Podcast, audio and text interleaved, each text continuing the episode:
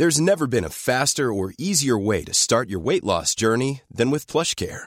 PlushCare accepts most insurance plans and gives you online access to board-certified physicians who can prescribe FDA-approved weight loss medications like Wigovi and Zepbound for those who qualify. Take charge of your health and speak with a board-certified physician about a weight loss plan that's right for you. Get started today at plushcare.com slash weight loss. That's plushcare.com slash weight loss. plushcare.com slash weight loss. Dr. Alan Stern, director de la misión espacial New Horizons. Hola, soy Alan. No te pierdas mi entrevista en Coffee Break.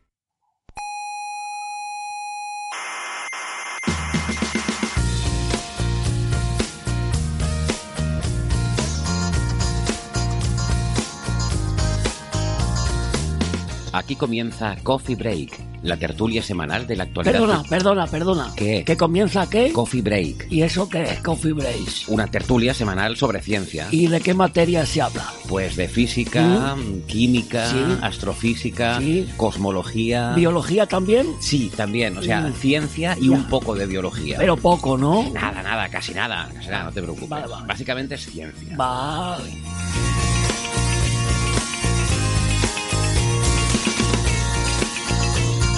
Saludos amigos cientófilos, Eh, sean bienvenidas a nuestra tertulia de cada semana sobre la actualidad de la ciencia. Desde el Museo de la Ciencia y el Cosmos de Tenerife les habla Héctor Socas y esto es Coffee Break, Señal y Ruido.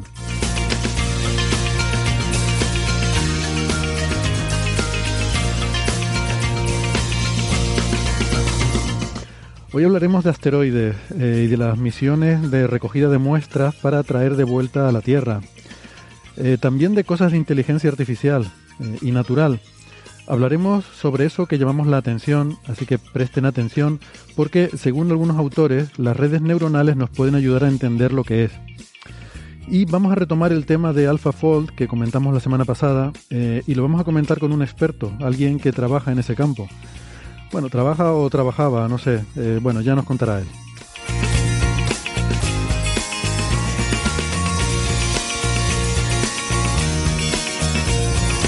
Todo eso en un momentito. Eh, antes les quiero recordar que además de la radio también nos pueden escuchar en internet. Eh, estamos en Evox, en Spotify, en Google Podcast, en Apple Podcast, eh, TuneIn y en Lecton. No dejen de suscribirse que no les cuesta nada y así no se pierden ningún episodio. También les agradecemos, ya saben, que le den al botoncito ese de me gusta que aparece en el reproductor. Tenemos una página web, no nos privamos de nada. La dirección es señalirruido.com, todo junto, señal y ruido con ñ, señalirruido.com. Y en esa web tienen todos los episodios de Coffee Break y también la información que eh, de las cosas que comentamos en cada episodio, los papers y otros enlaces, ponemos ahí las referencias. Eh, también tienen información para encontrarnos en redes sociales, que estamos muy activos, sobre todo en Facebook, en Twitter y también en Instagram, gracias a Neferchiti. Y les recuerdo que en Facebook está el Club de Fans. Nuestra dirección de contacto es oyentes arroba señalirruido.com.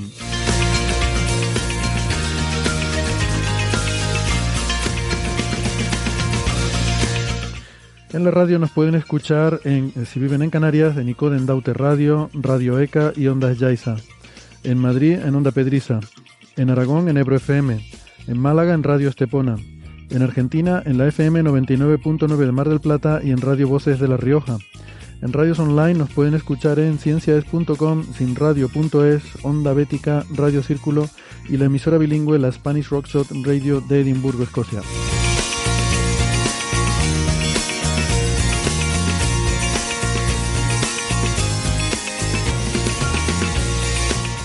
Sara Robisco es ingeniera informática, es arroba sararc83 en Twitter y nos saluda creo que desde Madrid o Toledo, una de dos. Hola Sara. Hola, desde aquí, desde el centro de la península, ya sabéis. El centro de la península es Toledo, pero no sé si no sé si te referías a ese centro o un centro pesado por la demografía, que entonces estaría más sesgado hacia Madrid el asunto. Me gusta jugar con la ambigüedad. Lo dejamos deslocalizado ahí. En, en la isla de La Palma eh, damos la bienvenida a nuestra invitada de hoy, que ya ha estado otras veces en el programa, que es Julia de León. Hola Julia. Hola desde La Palma, ¿cómo estamos? Bien. Julia es doctora en ciencias físicas, es investigadora del Instituto de Astrofísica de Canarias. Y eh, desde Málaga saludamos a Francis Villatoro. Francis, es un gustazo darte la bienvenida de vuelta a Coffee Break. ¿Cómo estás? Pues muy bien, aquí estamos de nuevo, deseando volver. Estas cosas, pues uno tiene que esperar para que se disfruten más los retornos. Claro, porque si no, la gente se acostumbra y lo que es cotidiano no se valora. Pues sí, eso es verdad. Eh, y fíjate que aquí estamos en Málaga, nublado, y el día ha caído algunas gotitas. Ahora hace unos 19 grados, o sea, está bien. Pero bueno, está nublaete, no hace sol. Y así que ideal para estar aquí delante del programa, delante de encerrado aquí en la habitación, delante de la pantalla. Muy bien, genial. Pues bienvenido de vuelta. Eh, vamos entonces em, con el programa. Em, quería hacer un comentario para la gente que nos está siguiendo en el directo de YouTube. Ya saben que desde hace tiempo, pues nuestra, eh, nuestras grabaciones las emitimos por streaming en YouTube. Se pueden conectar en el canal de YouTube de Coffee Break em, y, seguirnos por allí. Eh, hoy el programa tiene una parte que está grabada. Ya saben que esto es algo que hacemos a veces para quedar con algún invitado, grabar alguna entrevista. Pues lo hacemos en otro, en otro momento cuando se puedan cuadrar agendas. Y eso implica pues que no se va a poder disfrutar esa parte del programa, en el, no se va a poder seguir en el directo. Así que eh, lo, van, lo van a tener que escuchar en el podcast si quieren esa parte, pero yo se las recomiendo porque mm, es una entrevista muy interesante esa que les decía sobre el sistema de AlphaFold que comentamos la semana pasada y esa revolución que ha supuesto en el tema de la, la biomedicina con una entrevista, ya les adelanto, a un investigador en este tema, se llama Carlos Outeiral, que es investigador en la Universidad de Oxford y, trabaja justamente en estas cosas, ¿no? Así que eh, yo creo que ha sido muy interesante, ¿verdad, Francis? Sí, la verdad es que eh, hemos aprendido muchas cosas y hemos podido debatir bien el tema y, situar sobre todo cuál es el estado real actual desde el punto de vista de un experto, que eso es algo que, nosotros lo comentamos eh, dentro de nuestro conocimiento, que no era el de, ser un experto. Y la verdad es que es sorprendente cómo ha impactado entre los expertos y, y por supuesto animo a todos los oyentes a escucharla, que van a disfrutarla con toda seguridad y van a aprender muchas cosas. Mm. Bueno, eso será y además, mm. además Carlos es súper simpático, me, gustó mucho la entrevista. Sí, la, tuviste ocasión de escuchar, ¿no? Sí. Pues muy bien. Em, eso sobre, sobre esa parte, bueno, yo aprovecho ya que estamos hablando de YouTube también para recomendarles, eh, la verdad que esta, esta semana pasada eh, hemos tenido aquí mucha actividad, ha sido una semana muy intensa con la inauguración de esa exposición de Cosmos y ya les comenté que íbamos a tener la conferencia inaugural con John Lomberg y me gustaría recomendársela, está en YouTube.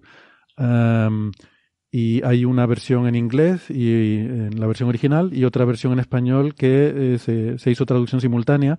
Entonces, pues están las dos versiones, son dos vídeos independientes que están en el se pueden encontrar, bueno, ya, como les decía, en nuestra web siempre tienen las referencias de todo lo que comentamos, así que ahí pueden encontrar las referencias de esos vídeos, pero si no, van directamente al canal de YouTube de Museos de Tenerife y en ese canal de YouTube pues encontrarán esos dos vídeos que, insisto, me gustaría recomendárselos porque, porque tienen muy pocas visitas y entonces yo qué sé, por si...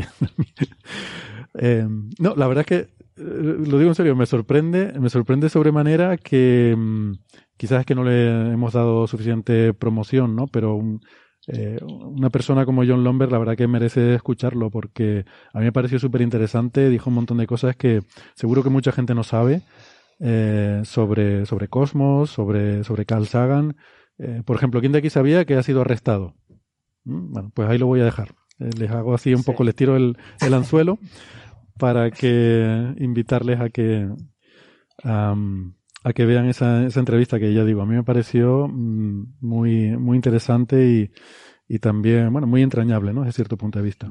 Y tú disfrutaste mucho haciéndola, ¿eh? Se nota. Yo he visto el vídeo esta mañana en, en el original, la versión en inglés, y está muy bien, se te nota disfrutón y se te nota con, con muchas ganas de hacer esa entrevista. Y, y John pues te responde muy bien. La verdad es que hay muchas cosas muy curiosas que, que se cuentan, así que es una entrevista muy recomendable para todos.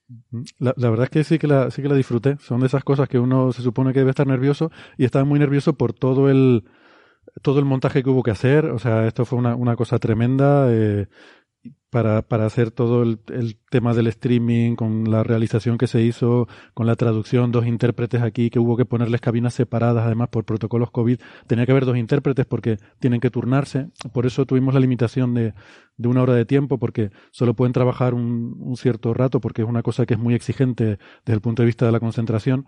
Entonces tienen que, tienen que tomar turno. Y todo eso era tan complicado que todo ese tema me tenía nervioso, ¿no? Pero luego cuando empecé a hablar con John, eh, era tan bueno no sé la verdad que no sé si se notó me alegro que digas eso porque sí que realmente yo me lo pasé bien me hubiera gustado seguir otra hora más eh, pero bueno era lo que teníamos un poco eh, apalabrado no con todo el todo el tema de la traducción y el, y el montaje que, que había hecho bueno mmm, yendo a los temas de hoy eh, Julia, mm, se nos acumulan, yo no sé qué pasa últimamente, pero las misiones a, los cuerpos menores del sistema solar están, muy en boga, se están haciendo un montón de cosas, eh, hay previstas para el futuro cercano también otro montón de cosas.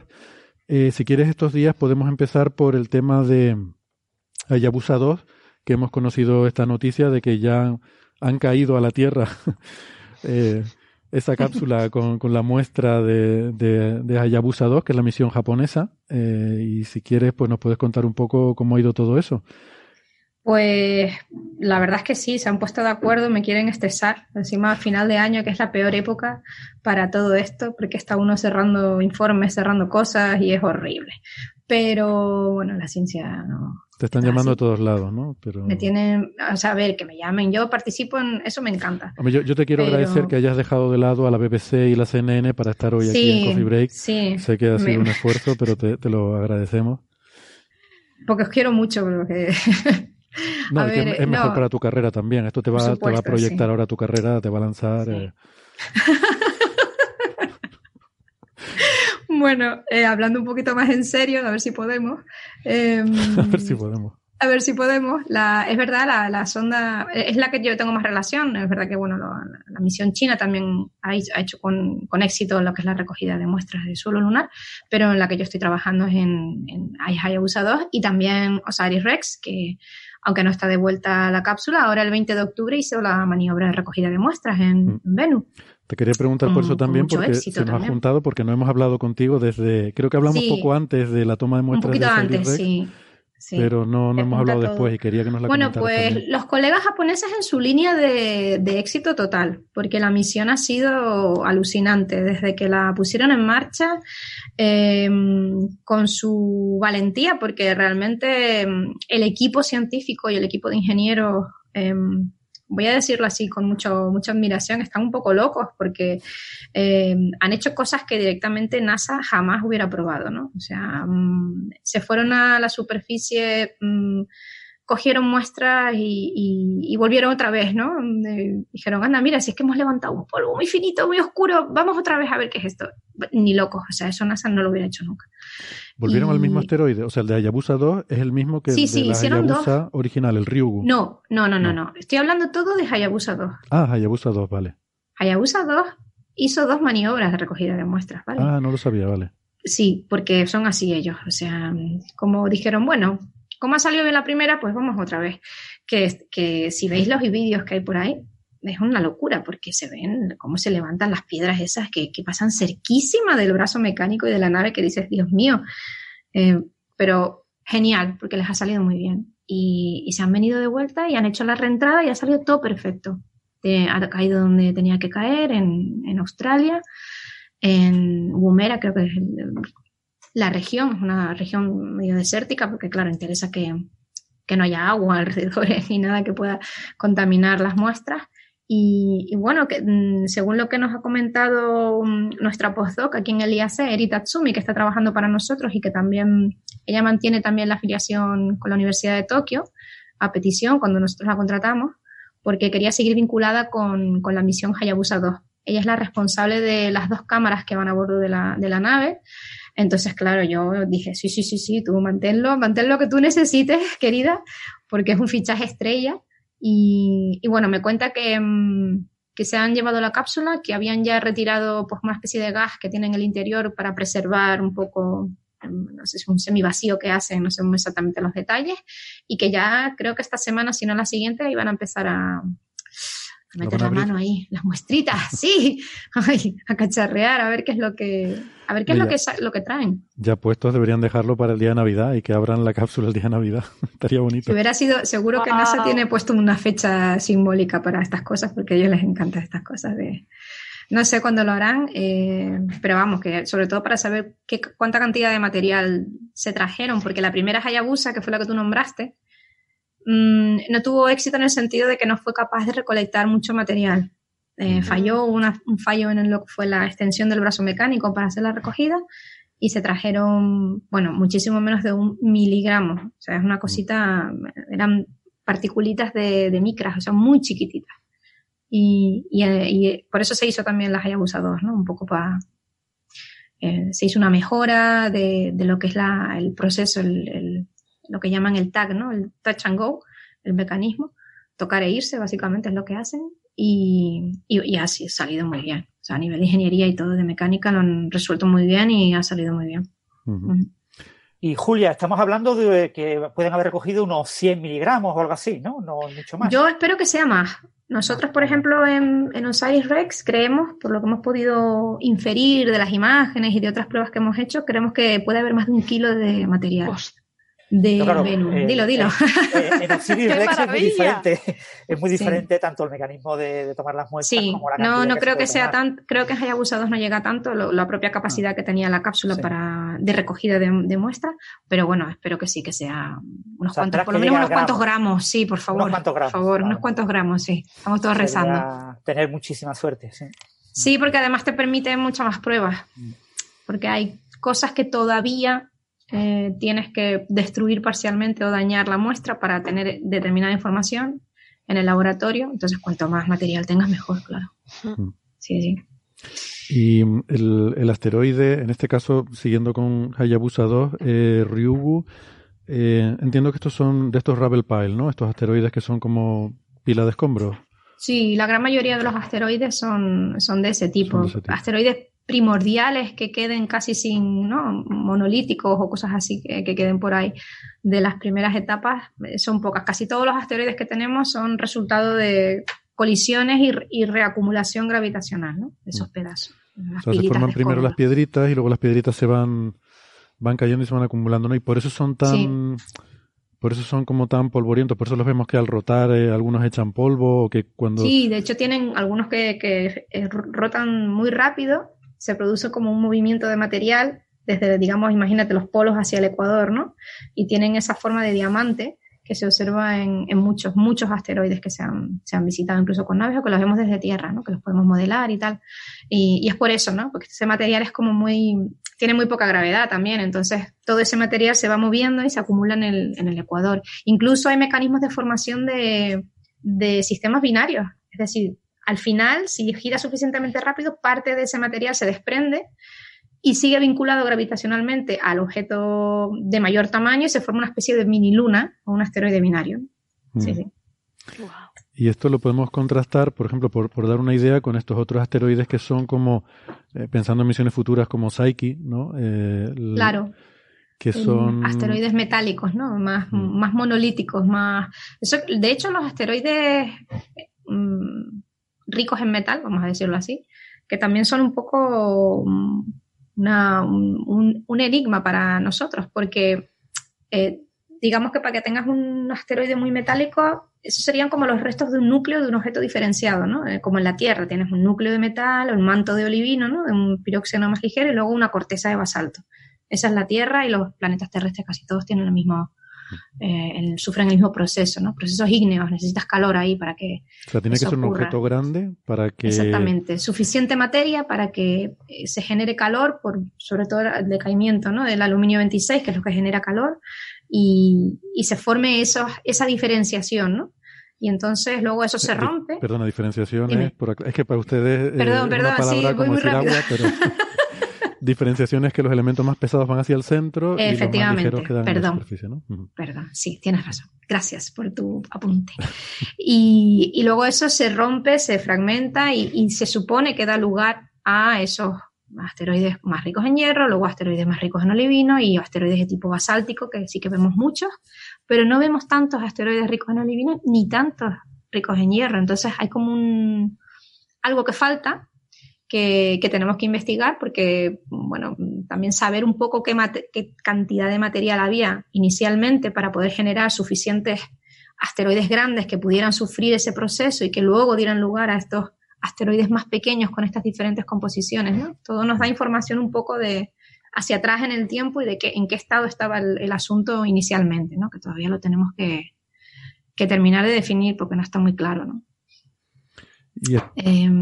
Estos asteroides como Psyche, bueno, sí que sería en español, ¿no? Quizás la traducción. Sí, sí que, sí, se diría así. Em, o sea, sería realmente el resultado de alguna de la fragmentación de, de, algún cuerpo más grande que existiría, que se hubiera diferenciado y que en su interior tuviera este núcleo metálico, ¿no? Eso un poco sería el origen de, de, estos asteroides así más metálicos. Em, de esto, em, Claro, eh, muchas veces este, por ejemplo, es el caso que se, suele usar de que la minería de asteroides es súper interesante y tiene un, un, valor económico muy grande y, por ejemplo, este en concreto se dice que tiene no sé cuánta barbaridad de billones de toneladas de oro que si lo trajéramos a la Tierra, pues podríamos regalarle a cada persona, mm, no sé, 100 kilos de oro tranquilamente, ¿no? Se, suele poner ese, Sí, el otro día mis tíos me dijeron, hay un asteroide de oro. Lo oyeron, ellos oyeron la noticia y querían que será de oro y muchas más cosas, ¿no? Pero bueno, más cosas, claro, ya les expliqué. Y claro, el, porque esos elementos en la Tierra son escasos, son escasos en la corteza, porque realmente en el interior de la Tierra, no sé dónde leí el otro día, si sacáramos todo el oro que hay en el interior de la Tierra, podría repartirlo por toda la superficie eh, de toda la Tierra con un espesor de 10 metros. Efectivamente, pero no tenemos acceso. Podrías forrar la Tierra de oro con un espesor de 10 metros, ¿no? Eh, pero claro, está todo muy hacia el interior. No hay manera de acceder y si pudiéramos sería costosísimo, o sea, imagínate, ¿no? No, no te, no te arrienda la, la ganancia, ¿no? No te no te merece la pena. No te merece la pena. Pero la gracia de esto para mí es que realmente todos esos metales que extraemos y que usamos son extraterrestres. O sea, vinieron, cayeron en meteoritos. Sí, es lo mismo. Es que de hecho es la misma formación, ¿no? básicamente los asteroides que se formaron y también formaron nuestra Tierra y es todo lo mismo, en realidad. Lo que pasa es que pues, sería más fácil, entre comillas, y entre comillas bien grandes, gordas, eh, irse a un asteroide y explotarlo, ¿no? Todavía estamos lejos ¿eh? de que eso sea una realidad, también te digo. Mm. Aunque no tan lejos, mm, poquito a poco, vamos. Eh, es que necesitamos a Bruce Willis y ya está un poco mayor como para... sí, me encanta esa película. ese hombre con ese taladro en, ese cometa, yo todavía sueño con él. Yo no lo he visto, debo decir que no lo he visto. Te diré que yo empecé a verle, pensé que era una parodia, tipo Scream, o sea, que era un cachondeo de las pelis de, de así, de, ese tipo, y no, era totalmente en serio. Pensé que era una guasa, ¿no? Algo en plan, vamos a hacer una reírnos de esto. No, no. Era de verdad, digo, uy, vaya. En fin. Bueno, y volviendo entonces, ¿no? Con, con Hayabusa y con eh, em, también el caso de Osiris Rex, que si quieres puedes contarnos un poco cómo fue eso también. Em, en este caso, Osiris Rex iba al asteroide Venus, que sí recuerdo cuando leí sobre el tema que se eligió, eh, o sea, se usaron diferentes criterios para seleccionar ese asteroide en particular. Uno de ellos es que fuera un, bueno, un asteroide cercano a la Tierra. Eh, supongo que también porque mm, es más fácil que irte al cinturón de asteroides, ¿no?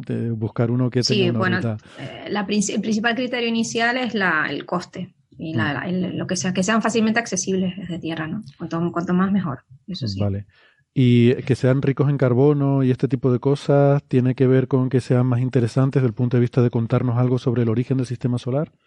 Eh, sí, se, hizo un poco por, por dos razones. Em, la primera vez que se intentó traer muestras de un asteroide fue la sonda Hayabusa, la primera de todas, y lo hizo en un asteroide de tipo rocoso que llamamos, que son em, asteroides que están eh, formados principalmente por silicatos, ¿no? Silicatos anhídridos, o sea, lo que te podemos encontrar, eso que hablas tú, ¿no? De basaltos, olivinos, lo que encontramos en la Tierra, básicamente, no hay mucha diferencia. Em, y Hayabusa 2 eh, se quería ir a otro tipo de asteroides completamente diferente, ¿no?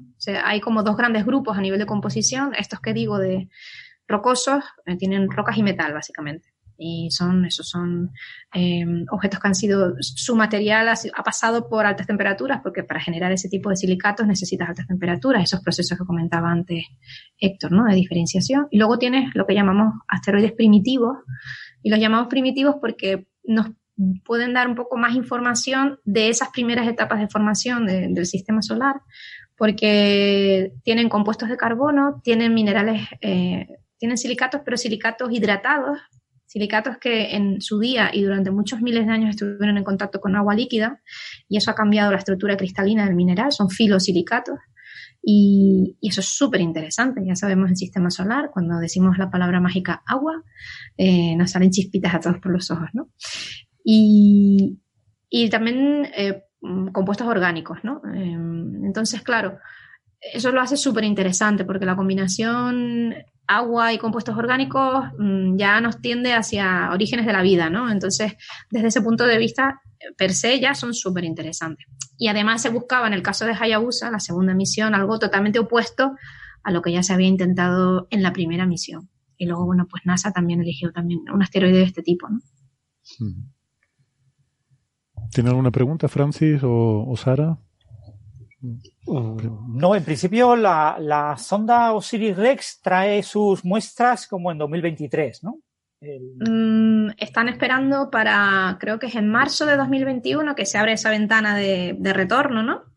Eh, ahora mismo está orbitando, bueno, está alejada de, del asteroide y está simplemente esperando que, se abra esa ventana para regresar. Y en 2023, eh, creo que a finales, si no me equivoco, estaría llegando la, sonda a la Tierra. Ah, sí, también Hayabusa 2 se lanzó antes, ¿no? Se lanzó dos añitos antes, o sea, han ido un poquito por delante de, nosotros, pero ha sido también maravilloso porque ha, habido mucha colaboración entre las dos misiones, los dos equipos, y, todo el rato se han ido intercambiando información, comparando resultados, comparando, ha estado un, es un buen ejemplo de cómo se gana en conocimiento cuando se colabora, ¿no? En ciencia, mm. es una pasada. Sí, Julia, comentas lo del kilogramo, más de un kilogramo, porque bueno, la, cápsula permitía hasta dos kilogramos, ¿no? Y hubo momentos en los que parecía que no se podía cerrar bien o así. Y quizás por eso Hubo momentos muy tensos. sí, em, en realidad había planificado, según todo el programa, eh, una maniobra para hacer una medida bastante precisa del peso, eh, que consistía en, bueno, se hacían una especie de giros con el brazo mecánico extendido para medir momento angular, ¿no? un poco la energía del movimiento de la nave que te da un poco de información de su peso y la idea era, una vez recogida la muestra, volver a extender el brazo y volver a repetir eh, esa, maniobra para ver diferencias debidas al peso del material en la cápsula. Lo que pasó fue que las imágenes que nos llegaban eh, nos dijeron que estaban escapando partículas. Creo que están, NASA además colgó algunos vídeos en, Twitter y bueno, se veía realmente las partículas. Entonces, bueno, el, el, IP de la misión de Dante Em, decidió que no, que ni maniobra ni nada, o sea, fuera. Cerramos, guardamos el brazo, que tuvo algún problemilla para encajar, nació un... y no, al final entró, se cerró la cápsula y ya está, ¿no? Entonces no hemos podido medir con precisión, pero por las partículas que se han visto en las imágenes sobre todo, eh, creemos que puede haber un kilo o más de un kilo. O sea que wow. vamos a ver. Sí, sí, eso, yo no, yo no voy a aguantar dos años hasta que llegue eso, de verdad. es que va a ser muy largo. Parece de ciencia ficción, ¿no? Hacer una máquina que va a un asteroide, coge un extiende un brazo, coge un trozo y se lo traes. Es que no te puedes imaginar lo que hacen los ingenieros. Eh, no te lo puedes imaginar. Yo trabajo en estas misiones y los veo y, me parece ciencia ficción y eso que estoy trabajando con ellos. Piensa que eh, creíamos cuando lanzamos Osiris Rex los datos desde Tierra nos hacían pensar que habría zonas bastante extensas de como una arenita, ¿no? Como el regolito, polvito, finito, ¿no? Y llegamos allí y aquello es un pedregal, aquello es que está todo lleno de piedras. Nos costó muchísimo encontrar una región mínimamente eh, factible a nivel de seguridad de la nave, ¿vale? Que no tuviera dos perolos enormes, dos rocas grandísimas alrededor. Y, los pobres ingenieros tuvieron que diseñar un, un sistema de navegación nuevo eh, parecido a lo que harías si estuvieras pilotando tú la nave, ¿no? Si tú estuvieras pilotando la nave y dijeras, a ver, el cráter está aquí, aquí está la roca Pepita, aquí está la marquita mm, fulanita, ah, no, más a la derecha, ah, ah, más a la izquierda. Pues eso lo hacía la nave de forma automática. Iba tomando imágenes, ¿no? Según se iba acercando y las iba comparando con un mapa precargado que le habíamos metido nosotros y había, iba haciendo sus correcciones. porque de tener inicialmente previsto que ibas a tener pues como un casi un centro comercial ¿no? de, maniobra, de, safety, ¿no? de, seguridad, a, un, a dos plazas de parking. O sea, es que era como, porra, tenemos aquí una roca a tres metros, o sea, y, y lo hicieron y lo hicieron muy bien. De hecho, la, el margen era menos de, de, un metro, eran 40 centímetros de precisión lo que tenía. Estamos, eso es muy, muy preciso. Porque y todo eso lo fuimos siguiendo en, en, directo, además. ¡Qué maravilla! El peligro sería que de extender el brazo y dar con la parte rocosa se pudiera partir o algo así. Claro, había diferentes mm, procesos, todo un listado de procesos en función de lo que nos pudiéramos encontrar, ¿no? Protocolos es la palabra que estoy buscando. Diferentes protocolos, ¿no? A ver si si podía ser que llegaras, tocaras y que no fuera tan blandito como parecía, sino que tuvieras incluso debajo una roca cubierta parcialmente de polvillo, ¿no? Que te hiciera pensar que ahí no hay nada. Podía ser que dieras con una roca, que tocaras pero que no pudieras recoger eh, material, que no se disparara el gas que, que levantaba las partículas. Bueno, eso estaba todo contemplado y todo con una, una serie de protocolos, ¿no? Teníamos hasta tres intentos, eh, está todo muy estudiado, o sea, todo, no se deja nada al azar, evidentemente, ¿no? No te tiras ahí con la sonda dos años viajando para improvisar allí. Además que no puedes, porque hay un retardo de ocho minutos. Tú mandas la, la orden y sabrás lo que ha pasado ocho minutos después cuando te llegue de vuelta la señal que te manda la sonda. Entonces, tiene que ser todo pues con secuencias de comandos y todo muy automatizado. Claro, eso iba. No puedes ir con alguien ahí con un joystick moviendo el brazo porque yo invito a cualquiera que le moleste medio segundo de lag en un juego a que ponga ocho minutos de lag. Efectivamente. Qué buen ejemplo, tal cual. Jugando al Fortnite con ocho minutos de lag. Bueno, los chiquillos míos se mueren directamente. Más que Fortnite, imaginarse un no de coches, por ejemplo, ¿no? Es que en, ese intervalo te has empotrado. Mm. Claro, claro.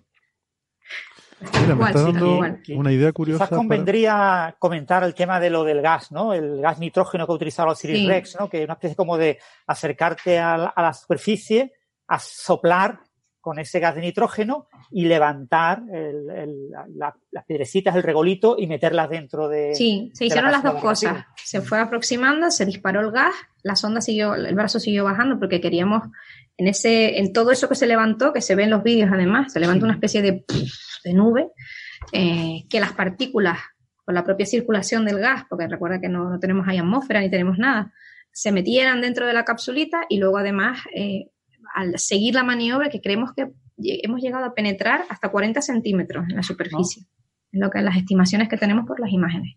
O sea, penetró mucho. Hicimos un buen agujero, vamos a decirlo así de manera... Le hicimos un buen agujero al asteroide. Y, claro, esa es la idea, ¿no? Que el propio gas mueva las partículas y te las meta dentro de, la, de ese contenedor, ¿no? Cuando tenía agujeros y tal, y tenía también un límite de tamaño de partículas que podían entrar, ¿no? O sea, eso no lo sabía. O sea, hemos ido a un asteroide y hemos hecho un agujero. Eso, eso no lo sabía. Porque la, la, cosa primera de vez que hacemos ferrerías a, los pobres bichos. Eh, el Deep Impact ya le metió un petardazo al Temple 2 y el Temple 1 y, y, algo más por ahí hemos hecho. Ahora el Dart le va a dar otro petardazo a, a Didymos, al binario. Hmm. Eh, o sea que sí, no nos cortamos. Sí, es verdad. vale, y te iba a preguntar, cuando hablabas antes de el valor de la Agencia Espacial Japonesa en hacer una maniobra y luego volverla a repetir y tal, ¿te parece que siempre hay, hay como una especie de tensión ¿no? en las agencias espaciales entre la seguridad, en el sentido de que hay mucho en juego no solo de dinero, sino de reputación y prestigio? Entonces se quiere hacer todo eh, asegurarte de que va a funcionar. O sea, la, misión tiene que ser un éxito. Esa es la primera prioridad, ¿no? O sea, lo que sea lo que vayas a hacer. Y, luego, como segunda prioridad, si sacas algo interesante, genial. Pero mm, hay esa tensión, ¿no? Entre cuánto de interesante puede ser lo que saques y, cuánto riesgo estás dispuesto a asumir en que la misión pueda, pueda fracasar o pueda salir algo mal. Em, y yo no sé, pero la gente, sobre todo en el caso de NASA, los científicos con los que hablo se suelen quejar de que son demasiado eh, conservadores, ¿no? A la hora de establecer ese criterio. Claro, seguramente si hablaras con un ingeniero te diría lo contrario, que los científicos están locos como cabras y quieren hacer cosas absurdas, pero bueno, que, que no son incompatibles las dos cosas, ojo. Pero eh, a la hora de, no sé, de comparar un poco entre diferentes agencias espaciales, ¿tendrías alguna idea de si a lo mejor JAXA es más, mm, es más arriesgada, es más alocada con estas cosas? Mm, te puedo hablar de la única interacción que he tenido, que es la de Hayabusa 2, o sea, no puedo hablar en general de JAXA con todas sus misiones, en esta en concreto te aseguro que sí. O sea, hay una diferencia abismal. Tampoco participé con tanto detalle en la toma de decisiones en el caso de JAXA porque me pilla más de refilón. Sí que me gocé todo el proceso en NASA, entonces mm, a lo mejor también sufrieron ese proceso en JAXA, ¿no? Y llegaron al final a una, les pareció que valía la pena correr ese riesgo, ¿no? No sé cuál ha sido el proceso en, la agencia japonesa, ¿no? Porque no estaba dentro. Te aseguro que en la NASA se mira todo ocho millones de veces. O sea, vamos, eso es... Y lo entiendo también, hay muchos juegos, realmente. Eh, pero sí tengo yo la impresión, esto es una apreciación mía personal, ¿vale? Eh, tampoco voy a generalizar, de que mm, sí se arriesgan un poquito más. Mm, son más, más atrevidos, vamos a decirlo así, ¿no? Claramente. Y, y, les podía salir mal también, ¿eh? porque es muy, muy, arriesgado. También es verdad que Hayabusa 2 se concibió em, como una misión de ciencia, pero en gran medida como una misión de prueba de ingeniería. O sea, ellos querían demostrar, querían probar muchas cosas con esta misión, ¿no?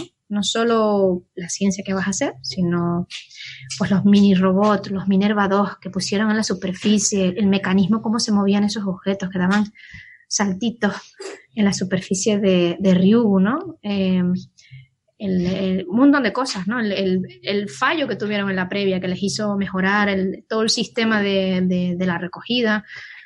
Creo que también eso tuvo bastante que ver en que fueran un poco más arriesgados, ¿no? Ellos querían hacer como una demostración de somos capaces, ¿no? A nivel de ingeniería. Y NASA también corre sus riesgos, ¿eh? Nosotros eh, una de las cosas que descubrimos en Venus, que fue como que nos pilló así, que no lo esperábamos, fue que eh, pillamos un evento de eyección de partículas, ¿no? De purísima casualidad. O sea, eso fue eh, el destino que quiso que un investigador, Carl Hergen Rother, que adora pasar horas y horas y horas delante de la pantalla mirando imágenes del satélite de, de, de Ryugu, de Venus, perdón, jugaba con las imágenes, con los contrastes y empezó a jugar, a quitarle contraste al asteroide y ver un poco más el, ¿no? el, espacio y tal. Y, descubrió que había partículas, eh, había como pequeñas particulitas saliendo de la superficie, ¿no? Y fue un pelotazo, porque es la primera vez que se ha detectado como si fuera actividad cometaria, ¿no? Como pequeñas expulsiones de partículas. Ahí sí que, por ejemplo, se cambió el plan, se modificó lo que estaba planeado y se hicieron varios pasajes eh, aprovechando em, buenas condiciones de iluminación del asteroide, que estuviera en sombra, ¿no? Digamos, para pillar más de estos eventos. Eso, eso fue una modificación que se tuvo que pelear, también te lo tengo que decir, con la gente de JPL y de NASA, porque no estaban muy dispuestos a hacer cambios en el plan, porque eso implicaba retrasos en otras cosas. O sea, eso está todo muy, muy organizado, ¿no? Pero bueno, se decidió y se hizo y con, con resultados muy interesantes, ¿no? Se pillaron dos o tres eventos más. O sea que bueno, sí, vamos a darles un poco de, crédito, que, no, que me echan del equipo. no me creo que hablan español. No, pero si no es malo, a ver, ¿no? no es ni malo ni bueno necesariamente, ¿no? Asumir más o menos riesgo, o sea, tiene, es simplemente filosofía, ¿no? No tiene, te lo preguntaba porque yo mi micro, micro experiencia también súper pequeña y súper sesgada, pues también me, me sugería lo mismo también, ¿no? Que parece como que asumen con más naturalidad el, el intentar algo un poco más arriesgado, aunque, pero bueno. Em, también, bueno, hace, hace poco vimos un, un, fallo de una misión japonesa, la de Hitomi, no sé si fue hace tres años o algo así, que, eh, bueno, un satélite para observaciones en rayos X y que al final, al poco de, desplegarse, pues eh, sufrió un problema de, creo que fue un fallo del sistema de control de, lo que se llama actitud, no altitud, sino actitud y empezó a girar eh, y, se terminó rompiendo, ¿no?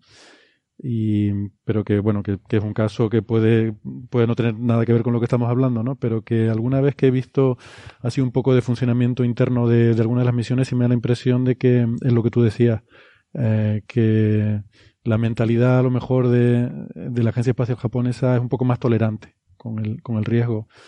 Mm, que insisto no, no es ni bueno ni malo es simplemente la forma de trabajar y puede influir, Héctor, Julia, puede influir el tema de que la misión es mucho más barata, porque la misión japonesa ha venido a costar como 160 millones de dólares, según decía Daniel Marín en su blog, y la Osiris Rex se estima en unos 800 millones de dólares, ¿no? Ha costado eh, cinco veces más. Son misiones más baratas, pero también es una agencia espacial más pequeña. Eh, entonces yo, yo creo que el, el, tamaño proporcional de una de estas misiones para JAXA es mucho mayor que el tamaño de, de Osiris Rex puede ser para NASA, supongo. Yo creo que sí, que está un poco proporcionado, porque JAXA es más, bastante más pequeña y tiene menos recursos, evidentemente. Eh, es una cuestión, yo, mi, mi, mi, feeling es que es más cultural. O sea, mm, y es lo que, lo que dice Héctor, estoy de acuerdo contigo. Eh, no hay, mm, a ver, no son unos locos, ¿no? Yo lo dije con cariño en la expresión, pero hay mm, una mayor tolerancia hacia mm, quizás mm, correr un poquito más de riesgo, ¿no? Más, eh, que, en, que en NASA, que es lo que yo, lo que yo he podido ver. Eh, esa es mi experiencia, ¿no? Creo que es una cuestión cultural más bien.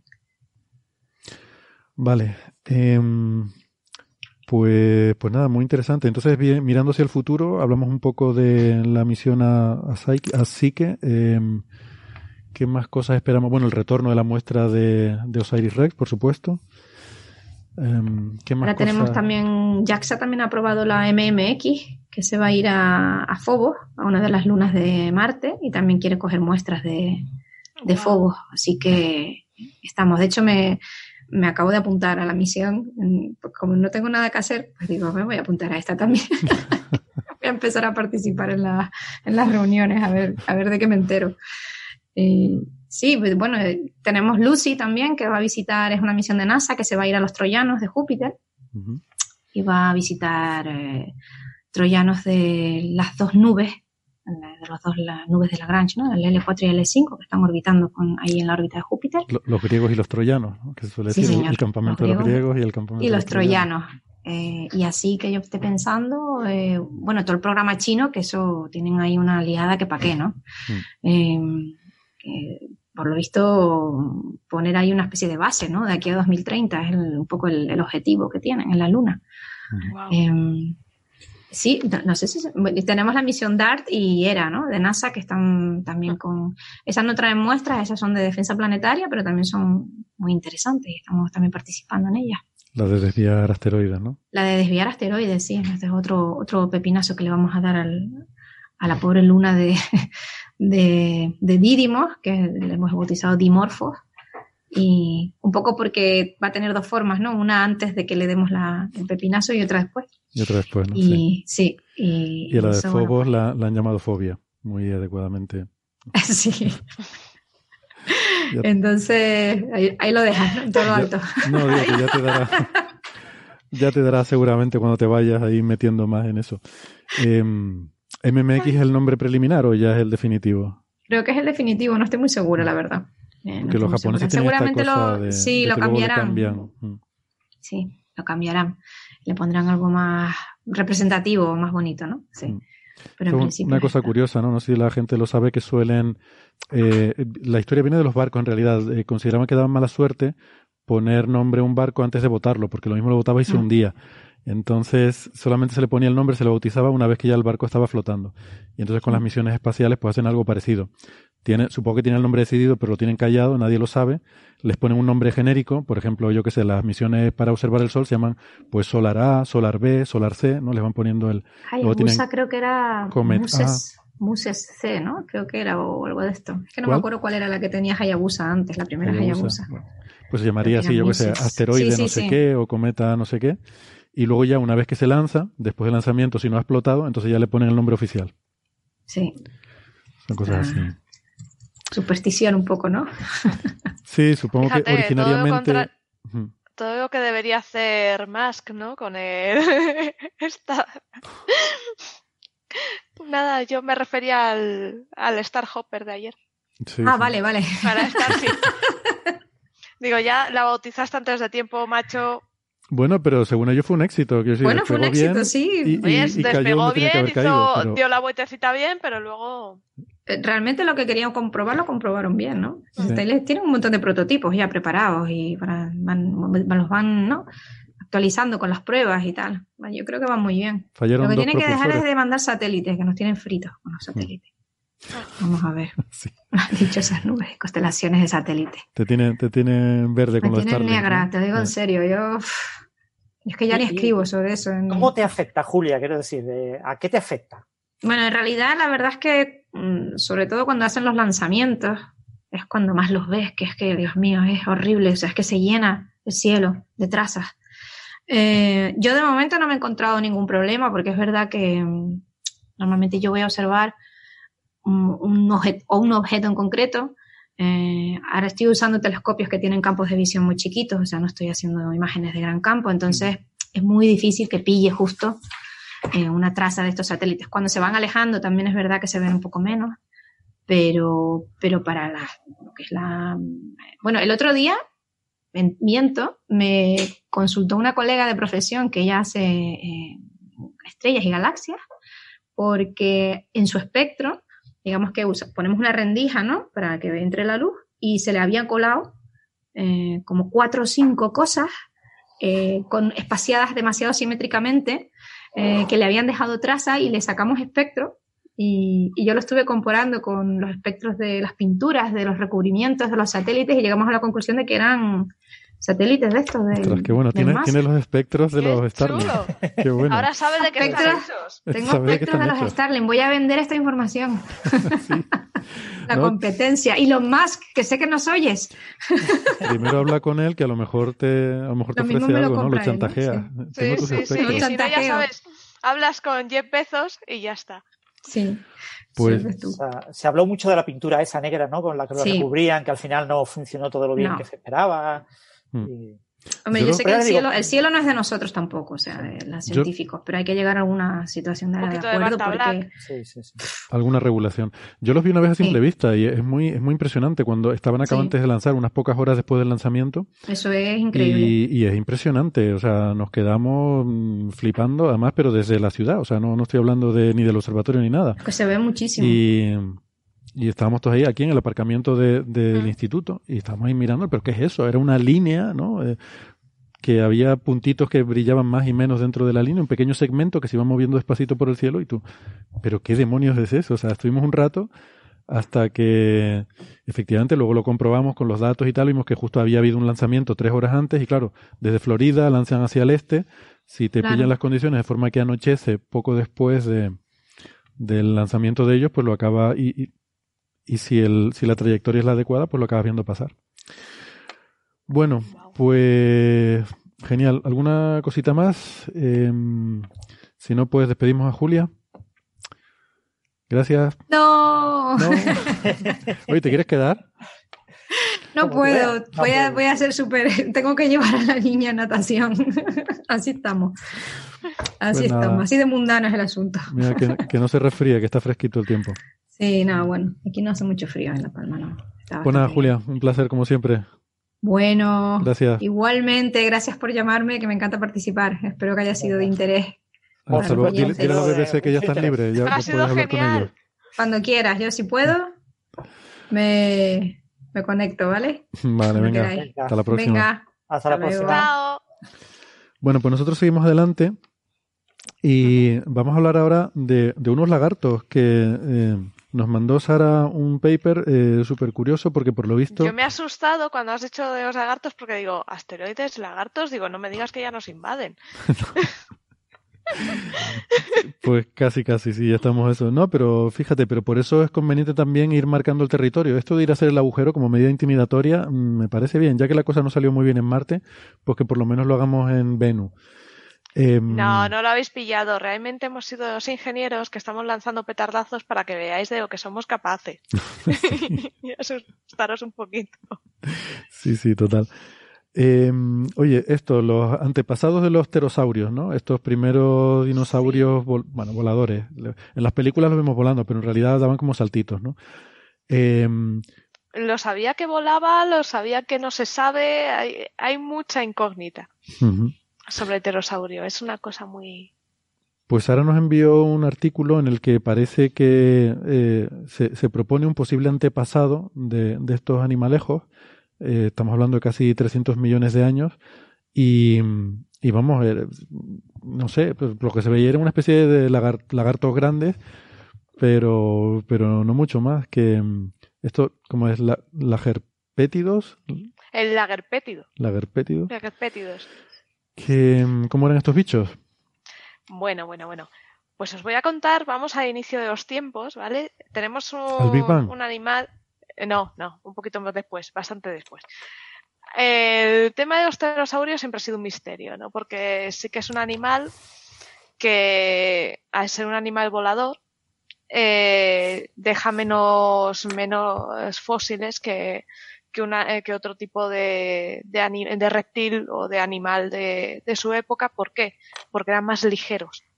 Pensad que están hechos para volar, sus huesos son ligeritos, ahuecados, pesan poco. Eh, su modo de vida por aéreo mm, suele estar lejos de zonas óptimas para fosilizar.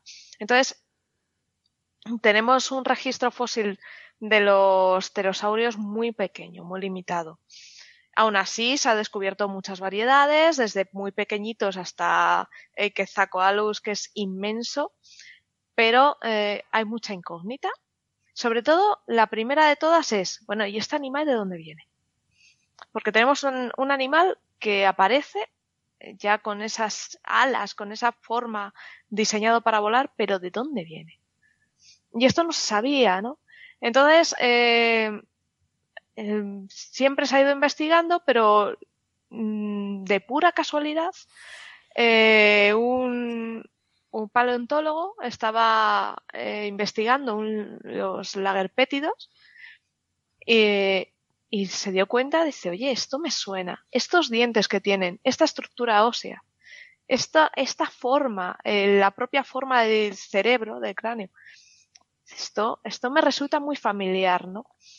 Dice, no podrá ser, y ya comparo con el pterosaurio, dice, sí que se parece. Entonces, ¿qué hizo?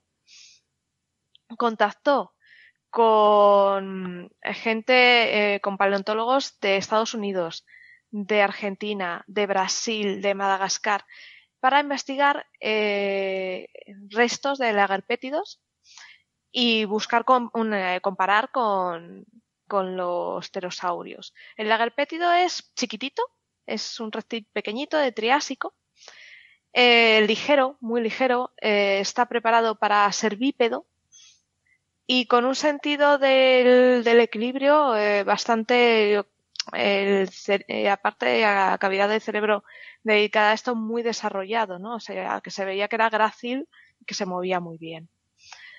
Y bueno, pues estableciendo comparaciones se ha visto que efectivamente son muy parecidos y parece ser que pudo ser un antepasado del, del pterosaurio que sí que eh, están familiarizados. Lo que queda aún por saber es, vale, entre el lagerpétido de Triásico y el pterosaurio mucho muy posterior, ¿qué hay? O sea, ya hemos encontrado eh, un punto inicial, ¿vale? Pues ahora nos queda continuar esa cadena. O sea, aún sigue quedando incógnitas, pero bueno, es, es un paso muy grande, es muy chulo. Es muy bonito por eso, porque eh, ha implicado muchísimos, mucha gente trabajando. Eh, el principal ha sido este Martínez Curra, me parece que ha sido. Ese ha sido el currante. Sí, sí, fue. que es famoso, eh, sí, Martínez Curra. Que es el, ese paleontólogo famoso y que tiene unas investigaciones muy buenas. Y la verdad es que y lo que hace la casualidad, encontrarte con lo que es ciencia, observación, hipótesis y luego comprobar. Mm. Sí, es serendipia y queda así como más, más fino, ¿no? Sí, queda más bonito. La palabra ahí más. ¿Qué, diferencia de, tiempo hay entre estos animales? ¿Tienes idea de, de estos pues, lagerpétidos? Eh, pues bastante. Tú piensas que uno es eh, triásico, luego va el jurásico y, y el cretácico. Y la, la mayor parte de los pterosaurios ya son más del Cretácico. Son más modernos. Si no me chillan por aquí, yo creo que, que no me estoy equivocando mucho.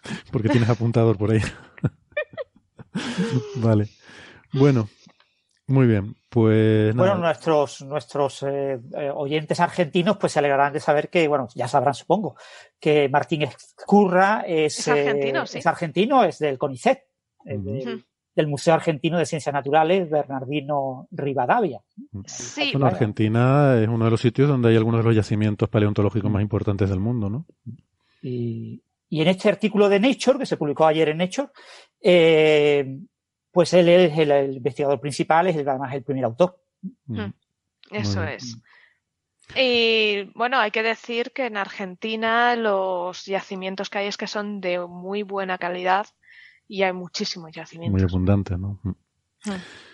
Bien, bueno, pues nada. De hecho, los bichos más grandes se suelen encontrar allí. Sí que vamos a, con esto completamos la primera parte del programa, vamos a hacer una pausita para tomar un café y volvemos a la vuelta con más temas, sobre todo con cosas de inteligencia artificial. Eh, si nos están escuchando en la radio, nos despedimos hasta la semana que viene, invitándoles a que escuchen la versión extendida en el podcast. Eh, una fe de ratas. Ocuparon los pterosaurios toda la era mesozoica, desde hace 228 millones de años hasta hace 66. Ya está. Vale. Y si no, pues nos vemos la semana que viene. Hasta luego. Chao, chao.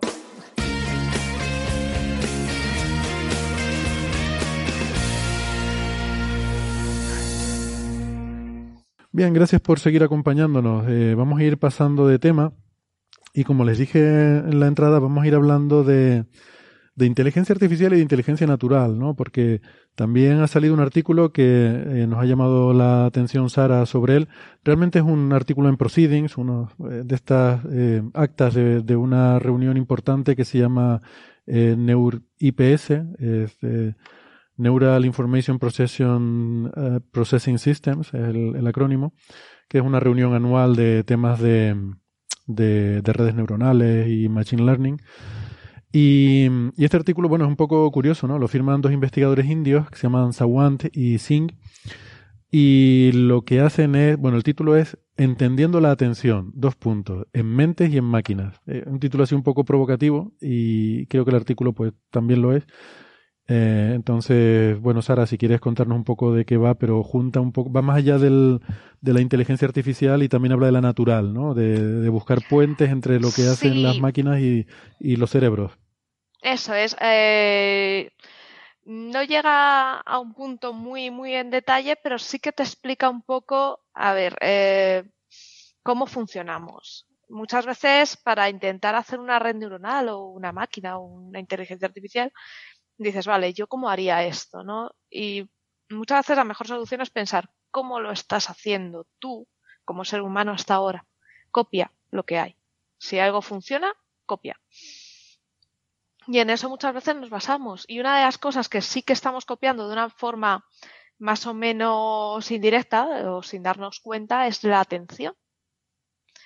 Y este, eh, este artículo pues un poco viene a reflejar eso, a reflejar cómo los seres humanos como eh, entendiéndonos como seres limitados y las máquinas como seres limitados también tenemos mecanismos para focalizar, poner nuestro punto de atención en aquello que es importante, ignorando el resto de cosas que nos vienen. ¿no?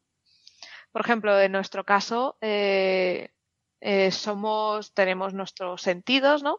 Y estamos siendo bombardeados constantemente por impulsos y por eh, cosas que, que, nos están, pues, eh, luz, pues, eh, voces, lo que sea, ¿no? Un montón de, de cosas. Pero no las prestamos atención, porque si pudiéramos prestar atención a todo eso, eh, tendríamos un cerebro. No daríamos abasto para todo, ¿no? Sería muy potente, ¿no? Y actualmente lo que hace nuestro cerebro es trabajar en lo que tiene que trabajar y punto pelota, el resto de todo caso. Pues esto es lo que venimos a hacer en máquinas.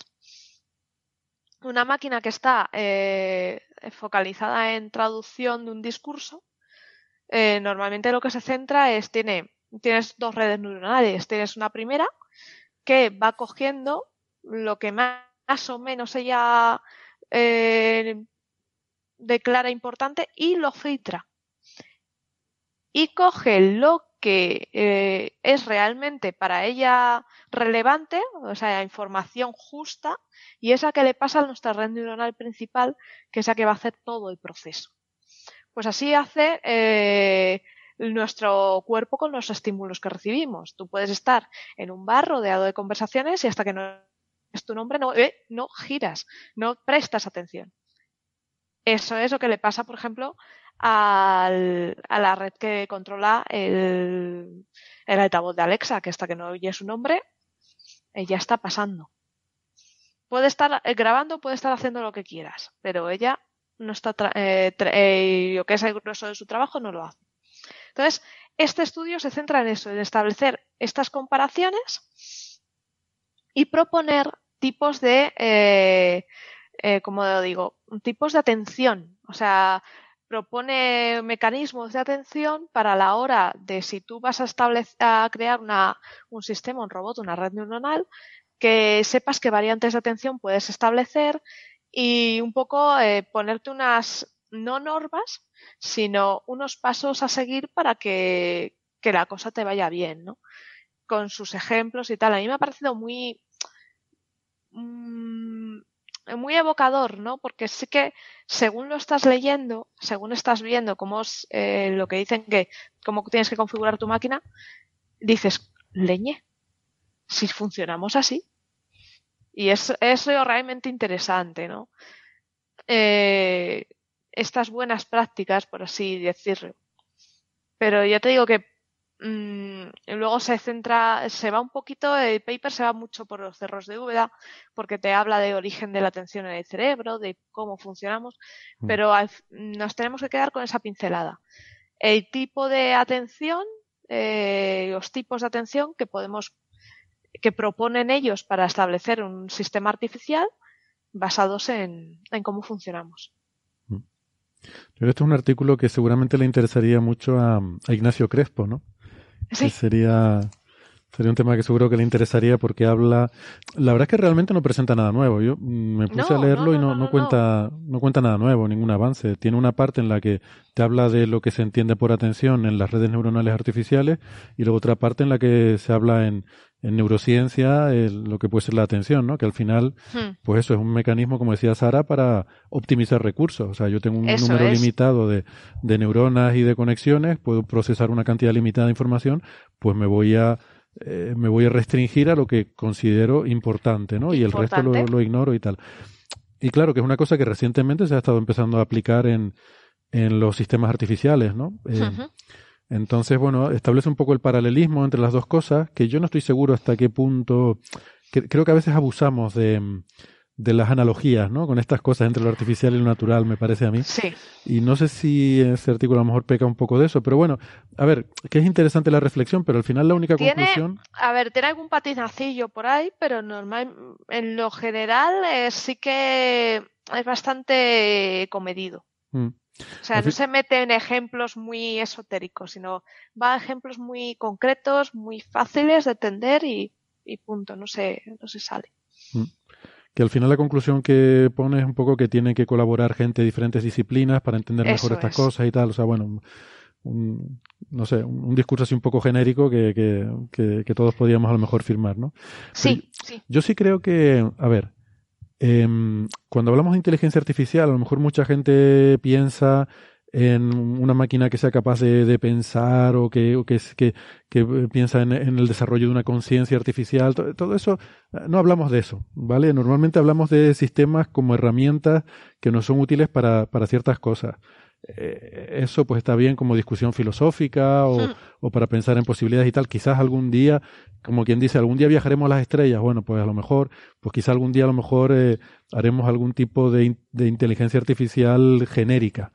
Pero a día de hoy son herramientas eh, y tenemos que verlo como tal. Lo que sí creo que es interesante, y yo normalmente suelo estar en el otro lado de esta discusión cuando la gente dice, cuando la gente habla de cuánto de, de de, de, de, análogo, cuánto de similar hay entre las inteligencias artificiales y las naturales, yo suelo defender que sí que hay cosas interesantes, eh, que sí que hay analogías interesantes, en el sentido de que nos permite ver que hay cosas emergentes de la simple conectividad. O sea, que la, la conectividad de un sistema muy simple aunque la, la, neurona artificial no tiene nada que ver con las neuronas de las redes biológicas, no tienen absolutamente nada que ver, ni los mecanismos son similares ni nada, en un caso, pero en ambos casos lo que se trata es de procesar información, mezclarla, combinarla, transferirla de un lado a otro, procesarla, es, es lo que se hace en los dos casos. En un caso, pues son números en celdillas de memoria a los que se le hacen operaciones no lineales y se combinan.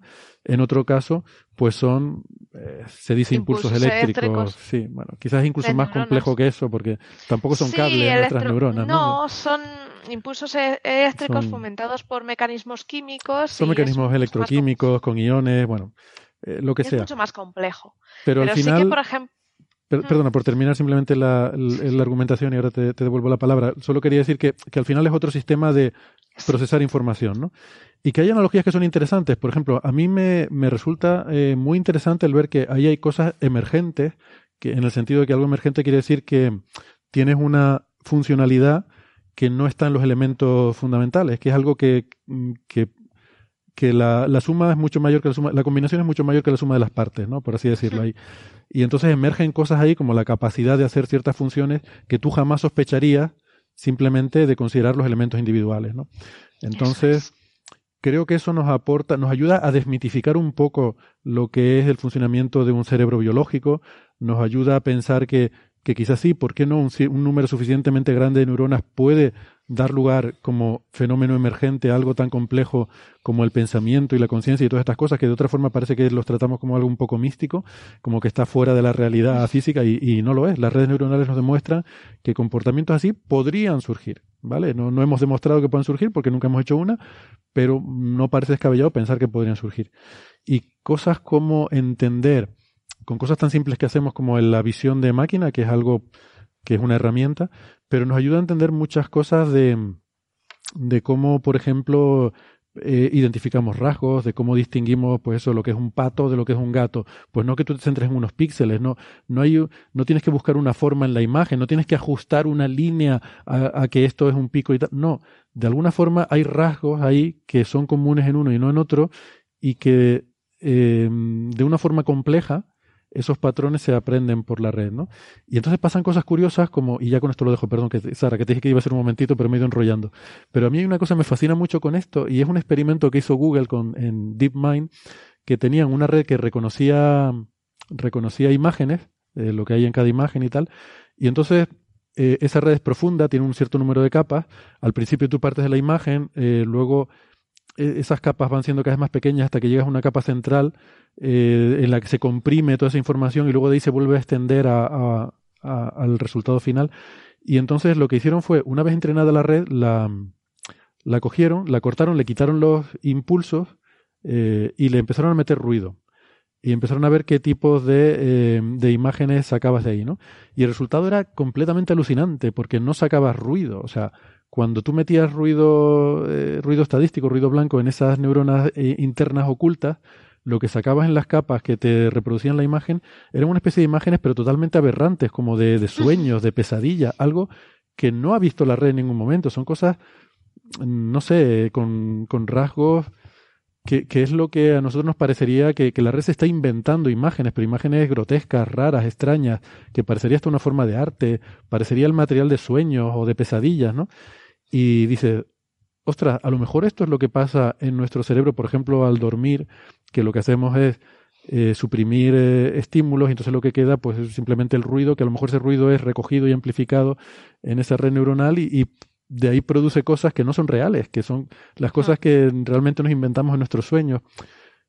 No lo sé, quiero decir simplemente, y ya con esto termino, que me parece que puede ser útil para reconocer que algunas cosas que nos pasan pues pueden emerger de ese tipo de, fenómenos y de esa conectividad, ¿no? Eh, no sé qué opinan ustedes. Que, sí, bueno, en el caso de las redes convolucionales, este, este caso que has puesto es un ejemplo de lo que les pasa, ¿no? Debemos pensar que una red convolucional lo que coge es, son las que se usan para simular la visión, ¿no? El reconocimiento de objetos, clasificación de imágenes, este tipo de cosas. Trabajan muy bien y se han hecho eh, lo bonito de ellas es que se han hecho imitando cómo funciona nuestro ojo humano, cómo funcionamos.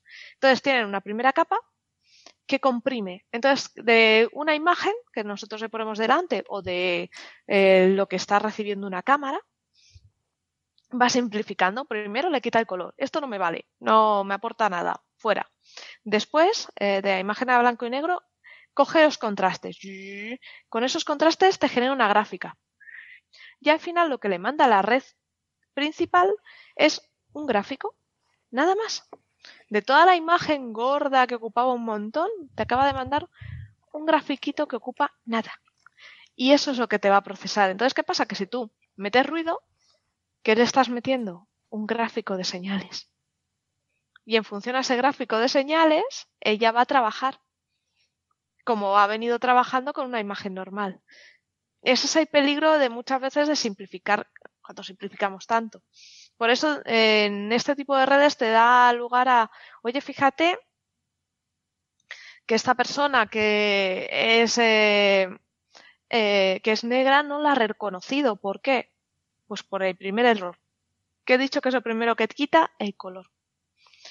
Si quitas el color, lo dejas en blanco y negro y potencias el contraste, no ves a la persona si está en un fondo oscuro. Y ya tienes el primer error de este tipo de redes, ¿no? Entonces sí que se meten, eh, poco a poco se va haciendo mejoras, ¿no? Para que estos sistemas no tengan, no, no simplifiquen tanto, sino que por un lado metes esa señal de esa grafiquita, por otro metes otro mapa, por otro metes otras cosas y ya en la combinación de estas eh, cositas ya generas tú lo que sea, pero al principio generaban este tipo de problemas, generaban estos ruidos, con cualquier ruido se activaban y era por eso por esa simplificación que tenía. Francis, ¿tienes comentarios? Eh, no, pero bueno, eh, recordar que el problema de la atención es uno de los grandes problemas de la inteligencia artificial, ¿no? Es uno de los eh, grandes ¿Dónde centras? Claro, el, por ejemplo, el tema de uno de los temas que discute este artículo es el tema de la traducción automática, ¿no? Entonces, en la, en la traducción automática, tu objeto de atención es tu contexto, tu contexto semántico. Eh, si tú traduces una frase y después traduces otra frase y después traduces otra frase, todas ellas de manera independiente, el resultado es mucho peor que si tú tienes un concepto, un, concepto, un contexto eh, y tienes una atención focalizada en ese contexto. Tú estás hablando de baloncesto. Entonces, todas tus frases las tienes que buscar en el contexto del baloncesto y, y entonces el significado de las frases es completamente distinta y la traducción es completamente distinta a si el contexto fuera, pues, por ejemplo, el fútbol.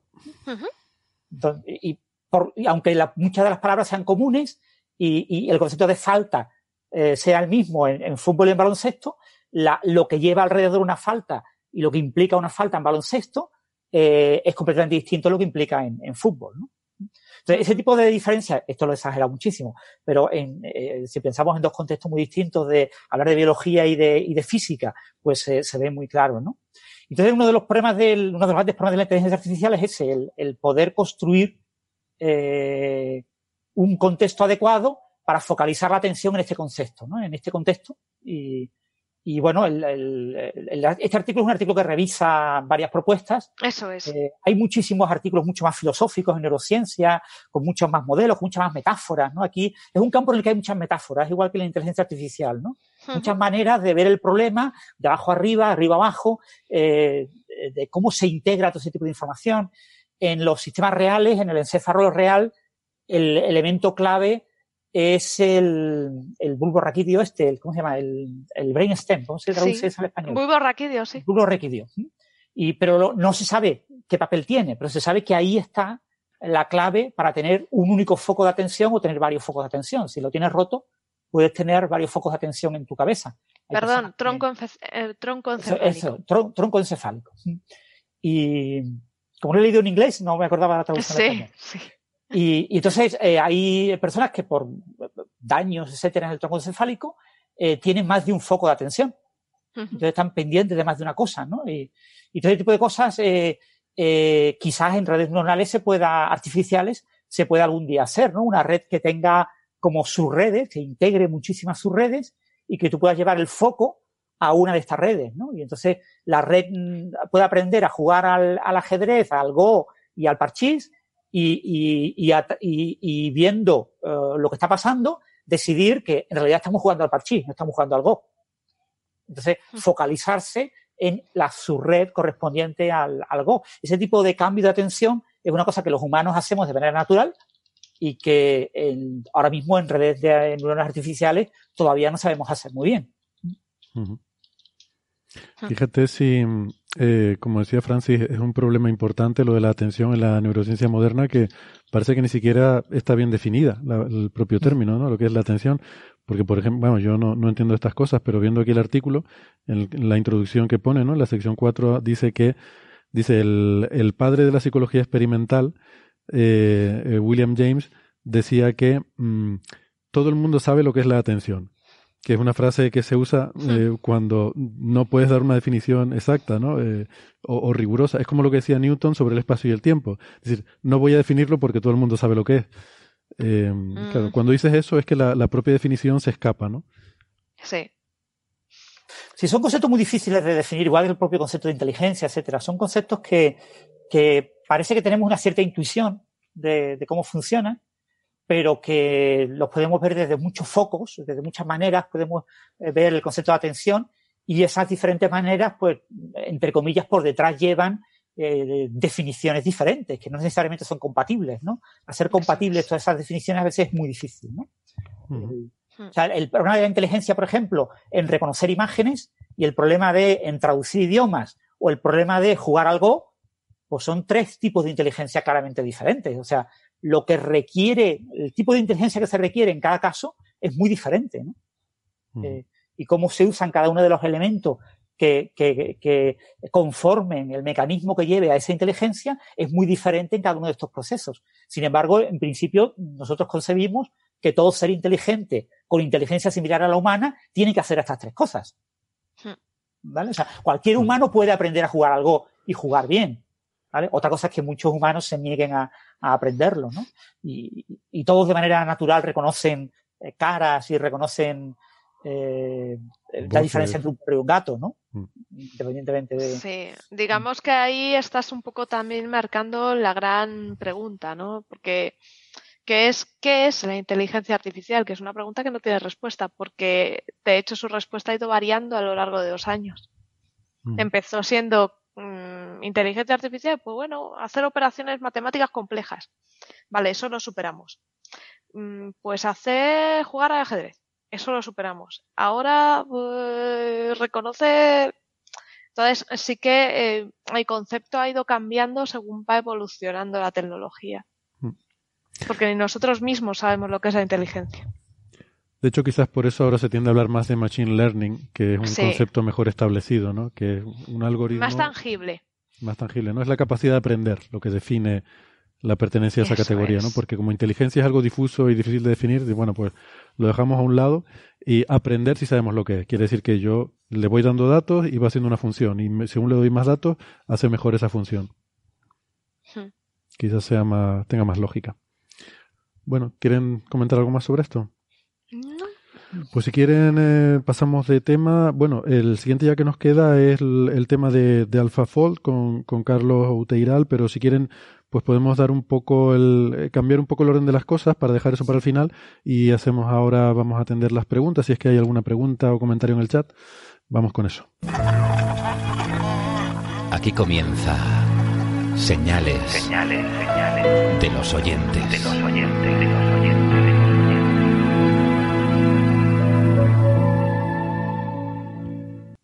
Vamos a ver. Vale. Dice Sara que si la, red neuronal que juega el MUS merece el Nobel. Eso hay que hacerlo. Sí, sí, sí, sí, Eso hay que hacerlo, sí. Hay que hacer una red neuronal menos Go, menos ajedrez. Vamos a hacer una red neuronal que juega el MUS. Ahí con los mm. con la gente hay esa, esas tardes de MUS. Sí, sí, no, hablamos con Alfa Cero y que hagamos Alfa Mus. el, nombre es buenísimo, ya tenemos el nombre, Alfa Mus. Bueno. Sí. Bueno, hicieron lo del póker, lo que pasa es que un tipo de póker concreto. El, en el MUS, lo, claro, la, clave no son las señas, ¿no? La, y las señas pues, requieren un aprendizaje de imágenes, pero bueno, eso se puede hacer, se puede hacer aprendizaje de vídeo. Mm. Mira, hay un par de preguntas que podíamos eh, sacar. Por ejemplo, Julio César pregunta, ¿por qué hay tanto lío con la evaporación de los agujeros negros? Y que si no es algo parecido a cómo los huracanes pierden energía y se disipan. Y mm, yo creo que, bueno, te, voy a dejar, Francis, si quieres contestarle, pero creo que el problema es más fundamental que ese. Se trata de aprender física.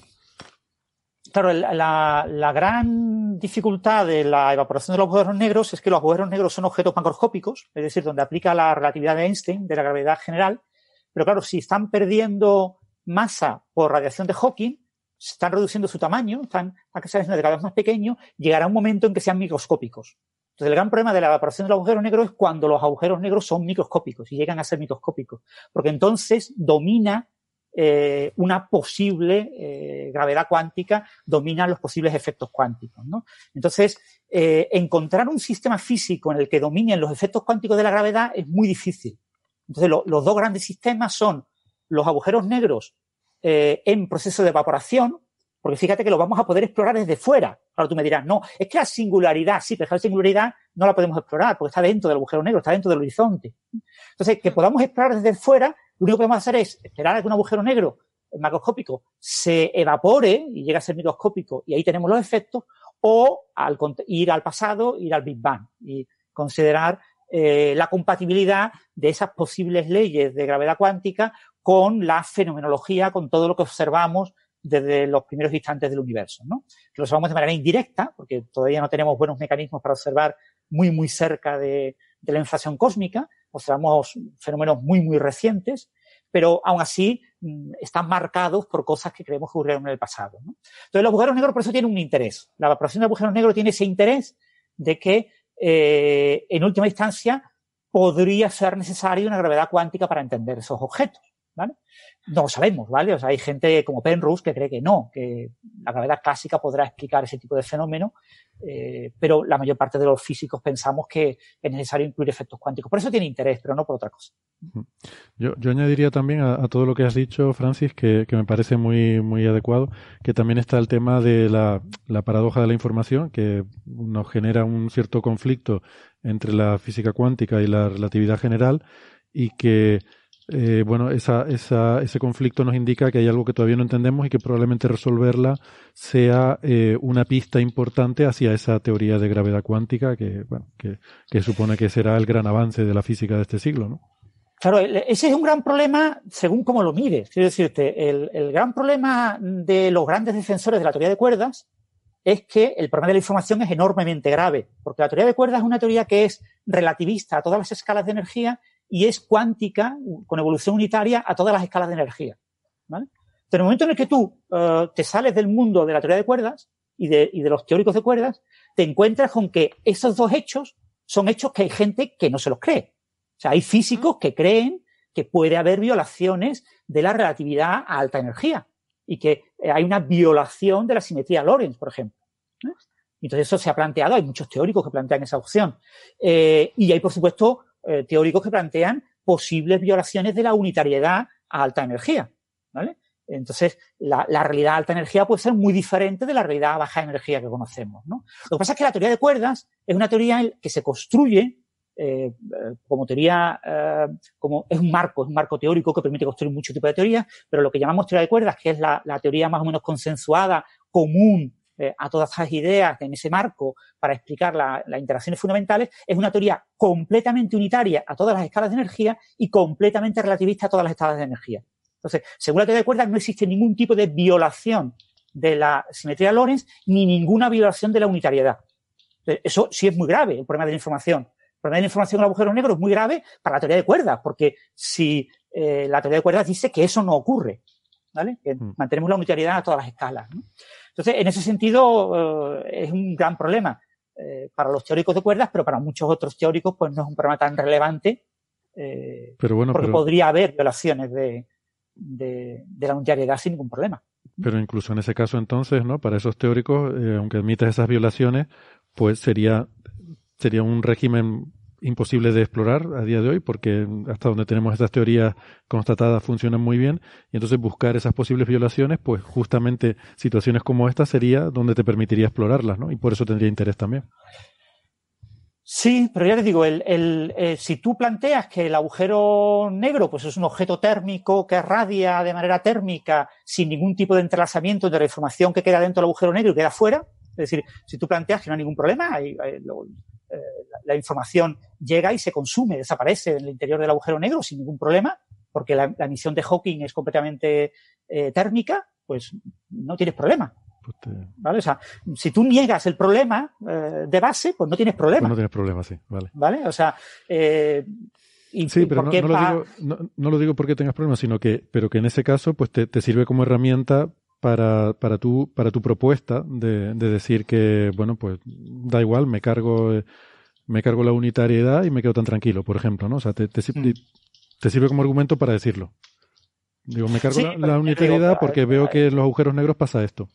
Mm. Y puedes negar incluso la mayor, puedes negar incluso la propia existencia de los agujeros negros, ¿no? Y que existen objetos eh, que son impostores de los agujeros negros que sustituyen a los agujeros negros y que desde el punto de vista de un observador externo son idénticos a los agujeros negros, pero eh, que no tienen horizonte, no tienen, no es espacio vacío, sino es un objeto físico eh, con un horizonte y las diferencias son muy pequeñas entre un objeto de ese tipo y un agujero negro en la práctica. Mm.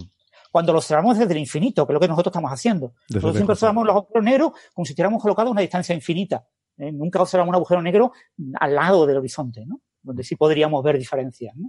Y entonces, eh, pero sí, es un problema muy interesante, el tema de, lo, de, lo, de la evaporación de agujeros negros, fundamentalmente porque eh, es un problema que, que, ha sido muy recurrente. O sea, ha habido momentos en los que ha parecido que era muy importante, se ha resuelto y, y como 10 años más tarde se ha descubierto de que la solución era incorrecta en el marco de la teoría de cuerdas y ha habido que volverla a reformular, volverla a tratar de resolver y en eso estamos. Estamos en un proceso en el que eh, ahora creemos que tenemos una nueva eh, solución para el problema, eh, para el problema en, ese contexto, ¿no? En un contexto en el que creemos en la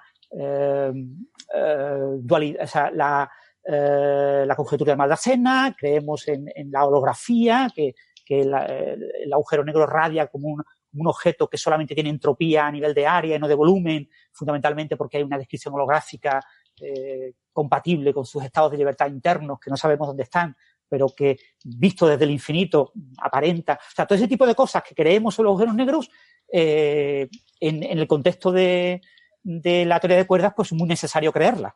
De manera muy, muy firme. Y, por eso es un gran problema y muy interesante. Eh, la mayor parte de los teóricos en el mundo ahora mismo son defensores de este tipo de ideas, claro.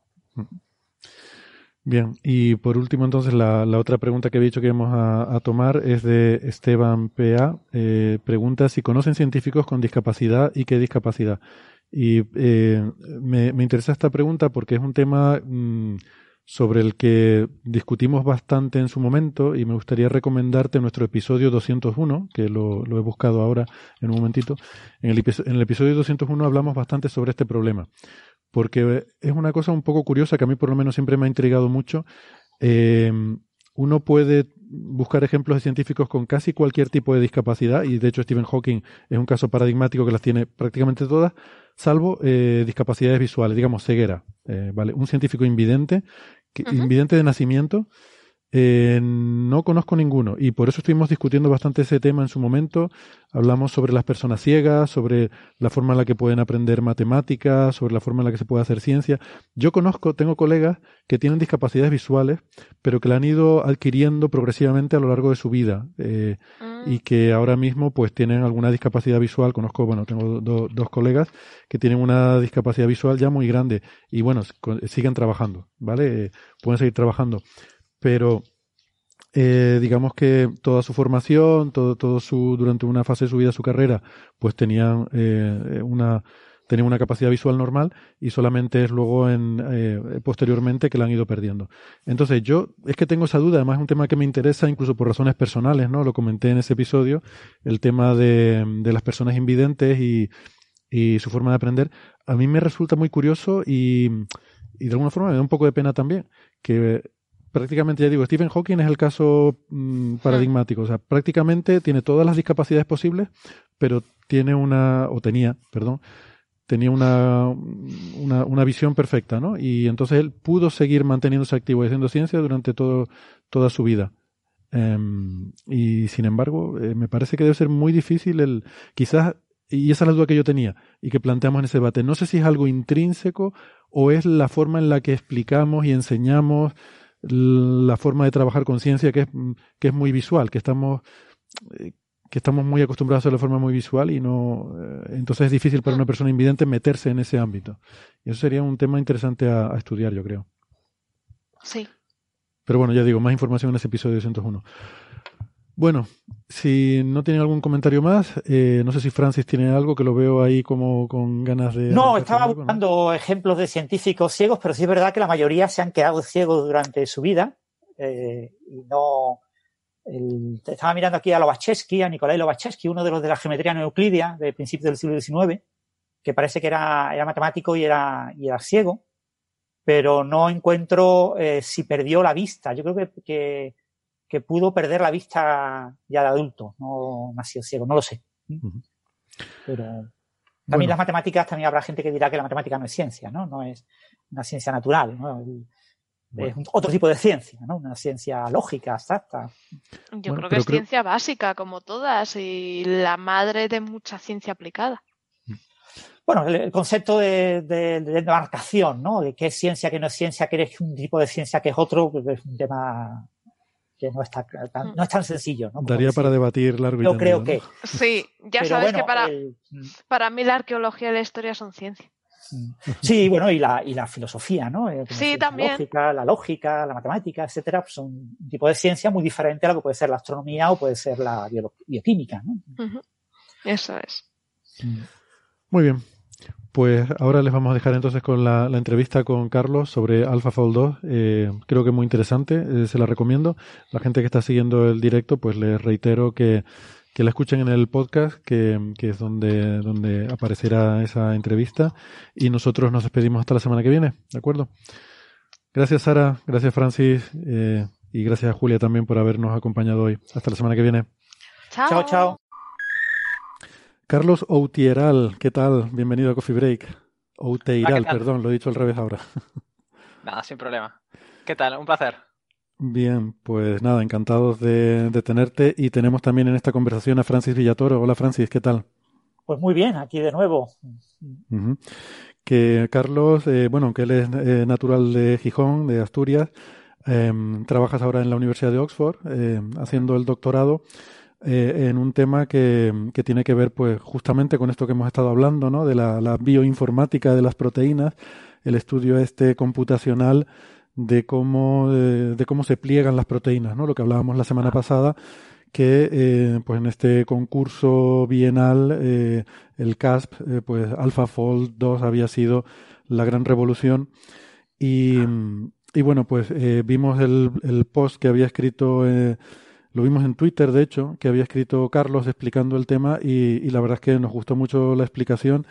Eh, gracias a un oyente entramos en contacto y pues queríamos volver a retomar el tema em, y bueno, con alguien que está metido en este campo, que además me hace gracia porque decías un poco que, que bueno, que estás haciendo doctorado en eso, pero te estás pensando si cambiar, porque ¿qué pasa? ¿Que pues esto ha llegado y ya prácticamente ha dejado a todo el mundo sin trabajo o qué?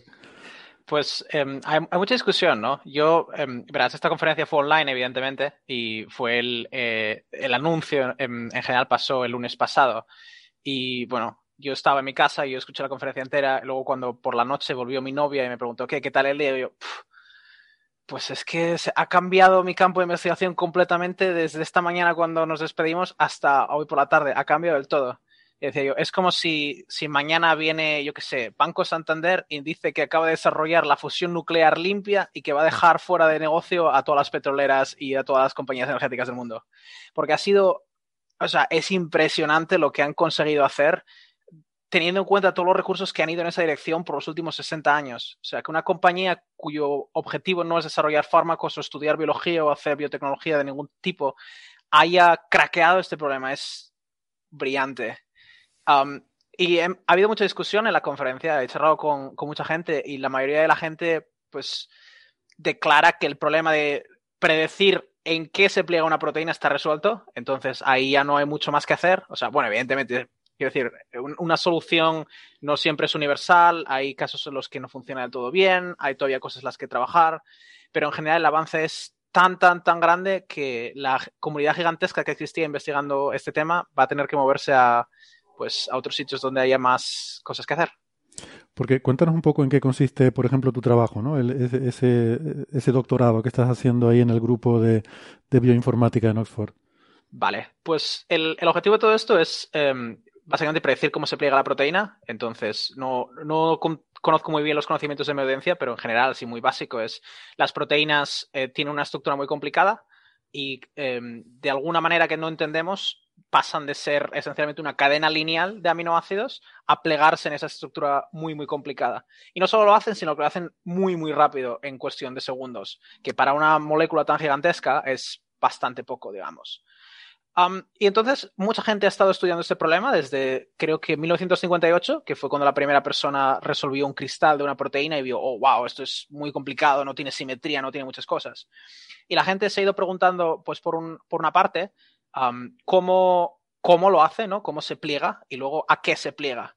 Y a qué se pliega es súper importante porque tiene que ver con un montón de preguntas en biología, desde, pues, si estás en la industria farmacéutica y sabes que una enfermedad está causada por una proteína que se va de madre, puedes diseñar algo que se interactúe con esa proteína y la, cancele o cambie el, proceso bioquímico en el que interviene o que simplemente la hace dejar de funcionar como una enzima. Pero para hacer eso, en muchos casos es necesario tener una idea de cómo es la proteína estructuralmente, porque eso te permite hacer ingeniería y decir, ah, bueno, pues puedo inventarme una molécula que se meta aquí y se engancha no sé qué y entonces la proteína ya no funcione.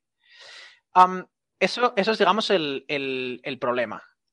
entonces, yo y muchos otros hemos estado trabajando en, pensar cómo podemos mirar la secuencia de una proteína, que es muy fácil de obtener, porque tú puedes mirar al, ADN de cualquier bicho y del ADN puedes sacar la secuencia de aminoácidos y en teoría de alguna forma deberíamos ser capaces de predecir cómo, cómo se pliega. Pero um, desde 1994 la gente lleva haciendo esta competición, este CASP, eh, en, el cual cada, cada, dos años buscan un montón de estructuras que han resuelto experimentalmente y sin darles esas estructuras cogen un montón de computacionales como yo y les dicen, bueno, pues predíceme a ver qué tal puedes eh, predecir. Y luego comparan las predicciones con, las, con los cristales y dicen, ah, pues, pues está muy bien o, está muy mal. Entonces, ¿qué es lo que ha hecho la gente? De todo tipo de cosas. Um, en los primeros años había mucho interés en, en más física pura, ¿no? Digamos, una proteína al final, pues vamos a ver, no, quiero decir, es una molécula, pero es como todas las moléculas, igual que la molécula de hidrógeno. Es un montón de átomos con un montón de electrones y esos electrones pues hacen cosas entre ellos y, eso es lo que determina pues la energía de la proteína, ¿no? Y mucha gente trató de, buscar maneras de modelar eso, pero en general no funcionaron muy bien. Porque, pues, todo tipo de factores, ¿no? Primero, porque nuestro entendimiento de las interacciones intermoleculares es bastante reducido porque es un proceso cuántico a muy grande escala y pues simplemente es difícil. Y por otro lado, porque eh, requiere muchísimo poder computacional. Entonces tú tienes un montón de átomos, tienes que integrar un montón de ecuaciones y al final es un proceso que ocurre, digamos, a muy corta escala, ¿no? Movimientos moleculares eh, ocurren en una escala de femtosegundos, o sea, 10, 10 em, a la menos 12 segundos. Y, y eh, trasladar eso a una escala de segundos, que es lo que nosotros vemos en el laboratorio, es súper complicado y en, muchos casos simplemente no funciona. lo que se ha hecho en los últimos años ha sido, pues, básicamente estadística y machine learning. la gente ha cogido, hay, una base de datos gigantesca que se llama el, Protein Data Bank, que contiene casi todas las estructuras que se han resuelto en, en el dominio público. Y han tratado de decir, bueno, pues procesamos esta base de datos, comparamos con ciertas variables, y a ver qué sacamos. Y eso ha dado bastante progreso al, campo en los últimos años. Hay, em, quiero decir, cada uno hace sus cosas, ¿no? Al final, pero hay ciertos factores que han ido que se han ido repitiendo, ciertas estrategias que la gente ha descubierto y que han progresado en la comunidad. Y creo que esto es interesante para entender AlphaFold. la idea es que tú tienes la secuencia de una proteína, ¿vale? y lo que dices es, bueno, no tengo ni idea de cómo, cómo estudiar cómo esto se pliega. Pero lo que sí puedo hacer es puedo compararlo con una base de datos gigantesca de un montón de otras proteínas que sabemos, em, un montón de secuencias que hemos determinado de, por secuenciar genomas, y pues a ver cómo, cómo cambian otras secuencias que son similares. Entonces tú puedes decir, vale, pues tengo un millón de secuencias, ¿no? Y sé que en, en, en 20% de ellas este aminoácido, digamos, un aspartato, pasa a ser un glutamato. Entonces eh, dices, vale, bueno, pues sé que esa posición puede cambiar. Pero también puedes mirar qué otras posiciones cambian cuando ese aminoácido cambia. Entonces puedes ver unas ciertas correlaciones estadísticas que dicen, vale, pues si, yo qué sé, 90% de las veces que este aminoácido cambia, este otro cambia también, eso quiere decir que tienen una cierta interacción. Y basándonos en esa interacción puedo predecir que van a estar cerca en la estructura de la proteína. Y con eso y una, digamos, una maquinaria matemática eh, un poco complicada, puedes, puedes sacar ciertas cosas de la proteína y, pasar a predecirla bastante mejor. Y eso es algo que lleva haciendo la gente, pues imagino, en torno a 10 años y ha funcionado muy bien. Lo que ha venido AlphaFold a hacer es, lo han hecho muchísimo mejor que nadie más, han introducido algunas ideas muy interesantes y han utilizado unos niveles de poder computacional impresionantes que, simplemente pues, grupos de investigación académicos no pueden imaginarse. Mm. Eso es, eso es un poco, digamos, mi, mi spiel o sobre lo que ha pasado. Mm. Francis, ¿tienes alguna pregunta, comentario? No, solamente pues, recordar un poco a los oyentes que eh, todo el proceso de fabricación de las proteínas, se llama traducción, ocurre en unas uh, moléculas, o unos complejos moleculares llamados ribosomas, que toman la cadena de ARN mensajero que ha salido del núcleo, cada gen eh, se expresa dentro del núcleo en el paso de ADN a ARN mensajero, el ARN mensajero sale del núcleo, llega al ribosoma y en el ribosoma la proteína va eh, construyéndose poco a poco, aminoácido a aminoácido. Y durante ese proceso, es un proceso en el que los diferentes aminoácidos van chocando contra el ribosoma y el ribosoma va cogiendo, cuando llega al aminoácido bueno, lo va colocando, y entonces la proteína se va plegando conforme se va construyendo.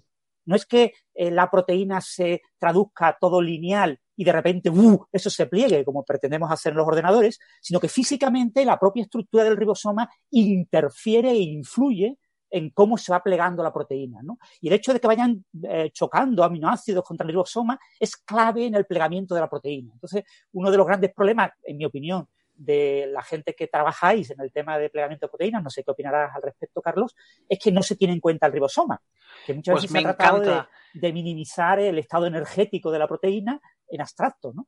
Me encanta que me hagas esa pregunta porque precisamente ese es eh, el objetivo de mi doctorado, o digamos, era el objetivo de mi doctorado. Estaba interesado en desarrollar métodos de simulación que consideren el ribosoma mientras la proteína se pliega. Y teníamos, tenemos cierta evidencia de que cuando uno hace eso, obtiene mejores resultados que cuando dice, bueno, pues, que se me imagino una, una, proteína gigantesca y simplemente trato por fuerza bruta de encontrar un, pues minimizar la energía de esa proteína, ¿no? yo, yo tengo una duda, perdón, que será de, muy de, de, principiante, que es que mm, ¿cuánto de unívoco es este problema? Quiero decir, dada, eh, porque cuando escucho hablar de este tema parece que hay una, que, que está tota, es totalmente determinista, dada una cierta secuencia de aminoácidos, solo hay una estructura tridimensional en la que se puede plegar esa proteína. ¿No podría haber casos en los que existen diferentes formas, que haya algún tipo de ambigüedad? O sea, que una determinada secuencia se pueda doblar de una forma o de otra, dependiendo de su historia previa o dependiendo de cómo, haya, cómo se haya formado? Sí, bueno, esa pregunta tiene, tiene, como dos partes, o mejor dicho, la respuesta tiene dos partes. La primera es que, eh, en general, cuando una proteína se pliega mal, que pasa muchas veces, hay una maquinaria enorme en la célula para destrozarla lo antes posible y que no haga cosas. Porque cuando las proteínas no se pliegan bien, eso puede ser una causa de enfermedades. Solo por mal entendido por nosotros, o sea, quiero decir Entendido por la célula, vamos, sí la, célula, si es no, no, lo que debería ser, ¿no? El estado en el que la célula espera que la, proteína esté plegada, entonces la célula se la va a cargar lo antes que pueda. Y eso, eso tiene mucho que ver en muchas enfermedades. Entonces, por ejemplo, eh, Alzheimer, eh, se piensa que, que quizás no la causa, pero un importante síntoma es que unas proteínas en el cerebro se pliegan mal y entonces forman como placas. Y hay otro montón de enfermedades que tienen que ver con eso. La segunda parte es que sí, hay muchas proteínas que tienen eh, múltiples estados y muchas proteínas que son flexibles, en los cuales hay una parte que se está moviendo. Eso tiene muchísima importancia en la, función.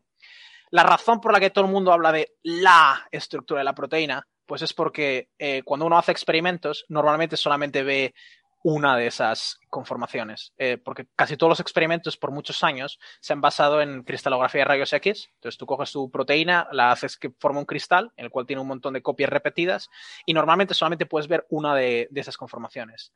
Ahora, muy recientemente, han desarrollado eh, una, otra tecnología que se llama eh, criomicroscopía electrónica, que básicamente utiliza un microscopio electrónico y es, va a ser mucho mejor que la cristalografía una vez que se haya desarrollado y extendido un poco más, porque te permite ver esos estados flexibles y entender las proteínas mucho mejor. Pero sí, absolutamente, eh, puedes tener proteínas con múltiples, eh, digamos, pliegues y es muy interesante para muchos problemas, incluidos biomédicos y farmacéuticos.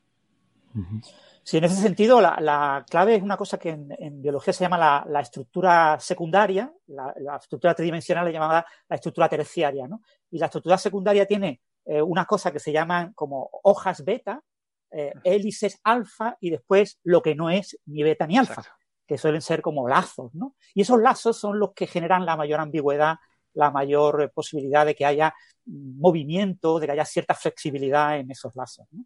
Y ahí es donde realmente eh, AlphaFold falla más. En general, los software de plegamiento, de, predicción del plegamiento de proteínas, suelen fallar en estos lazos, ¿no, Carlos? Sí, en absoluto. De hecho, cuando, cuando me puse a mirar los resultados de, de AlphaFold, lo que me sorprendió fue, vale, las, las hélices alfa y las eh, hojas beta y todos los otros elementos de estructura secundaria los hace muy bien, pero los, los lazos, digamos, los predice fantásticamente bien con muy pocas excepciones. De hecho, los predice tan, tan, tan bien que de mirar las estructuras, cuando veo que falla, mi intuición es probablemente es porque esta parte es tan, tan flexible que AlphaFold no es que lo esté prediciendo mal, es que nos está diciendo que hay más que lo que nos está diciendo la, estructura cristalina. Y mm. en, en, absoluto, o sea, los, los, los lazos son generalmente muy, muy difíciles de predecir y el hecho de que lo hayan hecho tan bien es, demuestra para mí que han, han aprendido algo que el resto de la comunidad no ha aprendido. Y es impresionante. Y va a tener muchísima importancia para gente que estudia función, por ejemplo, porque hay mucho, en muchos casos la función de la proteína tiene que ver con algo que hace uno de esos lazos. Y ahora que vamos a ser capaces de modelarlo con mucha precisión, nos va a enseñar un montón sobre biología. Espero, si hacen el código público. Y, Carlos, un punto clave. Eh, la red neuronal de AlphaFold 2 se ha entrenado utilizando esas 170.000 proteínas de las que tenemos la estructura obtenida experimentalmente, ¿no? Por cristalografía o por criomicroscopía electrónica, ¿no? Eh, pero claro, lo que tenemos eh, las estructuras, las proteínas que tenemos ya eh, caracterizadas estructuras tridimensionalmente mediante cristalografía son las que son fáciles de, cristalizar. Las proteínas difíciles, las proteínas que no sabemos eh, cómo cristalizar, eh, eso podría generar un sesgo, ese sesgo clásico que hay en el tratamiento de imágenes, ¿no? Si solo le doy imágenes de hombres, no reconocerá mujeres, ¿no? Si solo le doy imágenes de, individuos eh, caucásicos, no reconocerá africanos, ¿no? Ese sesgo también puede aparecer en AlphaFold, ¿no? Por supuesto, sí. Eso se lleva sabiendo muchos años que eh, las, bases de datos tienen un sesgo gigantesco hacia proteínas que son fáciles de cristalizar, porque eso es lo que hace la gente. Y no solo proteínas que son fáciles de cristalizar, en general proteínas globulares, en general proteínas que eh, tienen interés biológico o farmacéutico. Ah, entonces, sí, sí, por supuesto que existe ese sesgo. Y yo intuyo que eso va a ser un problema para AlphaFold para predecir cosas que no son tan eh, comunes, ¿no? Hay un porcentaje importante de las proteínas de, humanos, pero también de otros muchos seres vivos, que están en lo que se llama el, proteoma oscuro, ¿no? Proteínas de las que no se sabe absolutamente nada, porque ni sabemos cómo se pliegan, ni sabemos cómo se pliegan proteínas que tienen que ver con ellas. Entonces, ¿podrá AlphaFold predecir esas proteínas? Mi intuición es que será capaz de predecir partes de ellas, probablemente, o al menos va a ser capaz de hacerlo mucho mejor que nuestros métodos actuales, pero es posible que no sea capaz de contarnos la historia entera y tendremos que esperar a que a alguien se le ocurra cómo podemos estudiar esas proteínas experimentalmente para que podamos confirmar si las predicciones son correctas. Entonces, eso, eso sí que me parece que va a ser eh, muy, muy interesante.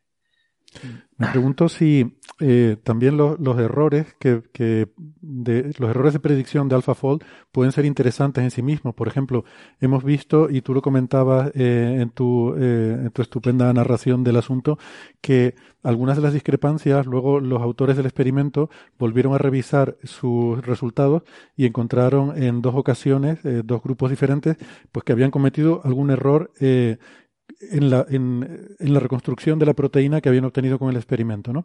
O sea, eso sería un... Porque claro, cuando lo que podemos decir es que hay una discrepancia con la observación, no podemos saber si es que está mal lo de AlphaFold o que eh, en muchos casos llega hasta el límite de la precisión experimental, ¿no? Las posiciones de un par de angstroms, que creo que comentabas que es un poco el límite en el cual el experimento te, te, te, da ese margen de error.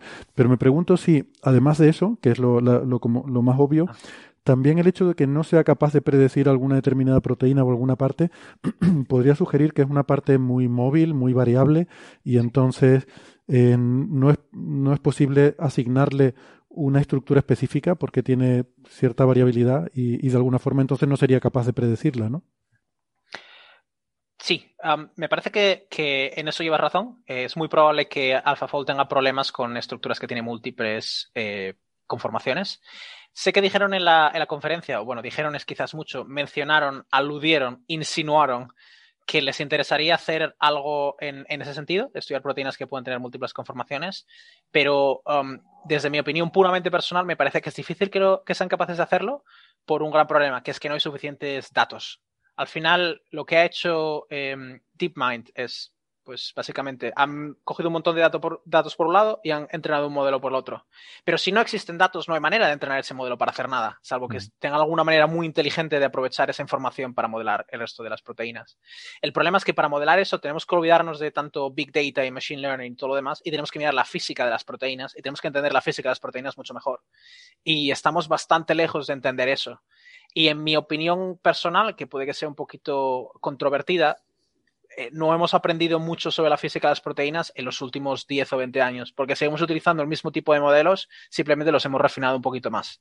Entonces, eh, lo, que, lo que yo veo que va a pasar, o espero que pase, digamos, es que a alguien se le ocurra un modelo mucho mejor de cómo podemos eh, modelar las interacciones entre partes de la proteína y eso nos va a ayudar a entender, vale, pues esta región, digamos, no está como muy, no sé, eh, anclada al resto de la proteína, entonces por eso es por lo que se mueve. Eso nos va a ayudar a, entender las cosas mejor.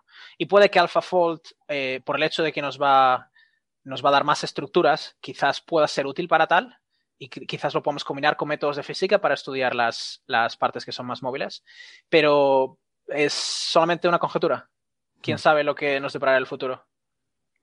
Claro, porque uno de los problemas de estos métodos siempre, eh, en general, es que no te dan, o sea, te dan un resultado, pero, pero si, si lo que te interesa es el resultado, genial. Por ejemplo, si estamos hablando de, eh, como en este caso, pues acelerar la producción de, de, la creación de fármacos o algo así, que probablemente se beneficiara mucho de esto, pero a lo mejor una investigación más fundamental, que va en la línea de lo que tú decías, de entender por qué pasa eso con esas moléculas, pues igual no te vas a beneficiar tanto, porque la red no te dice exactamente qué es lo que hace o, o en qué se ha fijado para eh, hacer esa predicción, ¿no? Es como las que ven caras y, o las que reconocen fotos y te dice esto es un pato, tú no sabes por qué eso es un pato. No puedes decir, es que este píxel tiene tal valor y entonces es un pato. No, no es un píxel.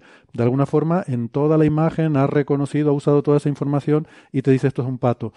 Pues aquí pasa lo mismo. No sabes por qué la proteína se pliega de esa forma, ¿no? Quizás sea un, sea un poco el problema no, sé si es un problema, o sea, que, que, para unas cosas estará muy bien, pero no es la panacea que te resuelve toda la, toda la ciencia de, estudiar este, este problema, ¿no? 100%, estoy absolutamente de acuerdo contigo y me parece que eso, eso es algo que los autores de, de AlphaFold tendrán que pensar. Lo que ha pedido mucha gente que hagan, y que espero que lo hagan cuando traten de publicar un, artículo, es em, un, lo que se llama un estudio de ablación. Es básicamente eh, utilizar el modelo y empezar a, a, mirar, bueno, pues con estos parámetros predice la proteína que yo quiero, voy a empezar a esencialmente darle problemas al modelo, ¿no? Voy a quitar, pues voy a reducir la cantidad de datos que le doy al modelo, voy a reducir la, eh, la cantidad de iteraciones que hago para refinar el modelo y ver cuáles esos factores son los que contribuyen de forma más determinante a una predicción correcta. Y yo estoy increíblemente interesado en, leer algo de ese estilo um, porque nos va, nos va a hacer entender qué es lo que realmente el modelo está viendo, pero no creo que nos vaya a enseñar física sobre ello. Y más en particular, eh, en el tema del sesgo que estábamos tratando antes, no solamente hay un sesgo en, proteínas de una clase que sean fáciles de cristalizar o que sean interesantes, también hay un sesgo de cómo esas estructuras tienen, eh, se ven en, una, en un experimento de rayos X. Porque al final, quiero decir, tú piensas que una proteína es algo que está en, una, en, una, solución, en una célula donde hay un millón de otras cosas que están pasando ahí, hay un pH en particular, hay otras proteínas al lado de ello, hay todo tipo de estructuras eh, en la célula con la que la proteína puede interactuar. Hay una constante dieléctrica distinta porque está en agua, está interactuando con las moléculas de agua. Y luego eso tú de alguna manera lo quitas todo cuando purificas la proteína y lo conviertes en un cristal. Y eso, pues a priori, no tiene que ver, no tiene nada que ver con cómo la proteína es realmente la célula, que es a lo que a nosotros nos importa. Entonces, creemos en base a ciertos experimentos que eh, la estructura cristalina se parece bastante a lo que hay en solución. Pero realmente no lo sabemos.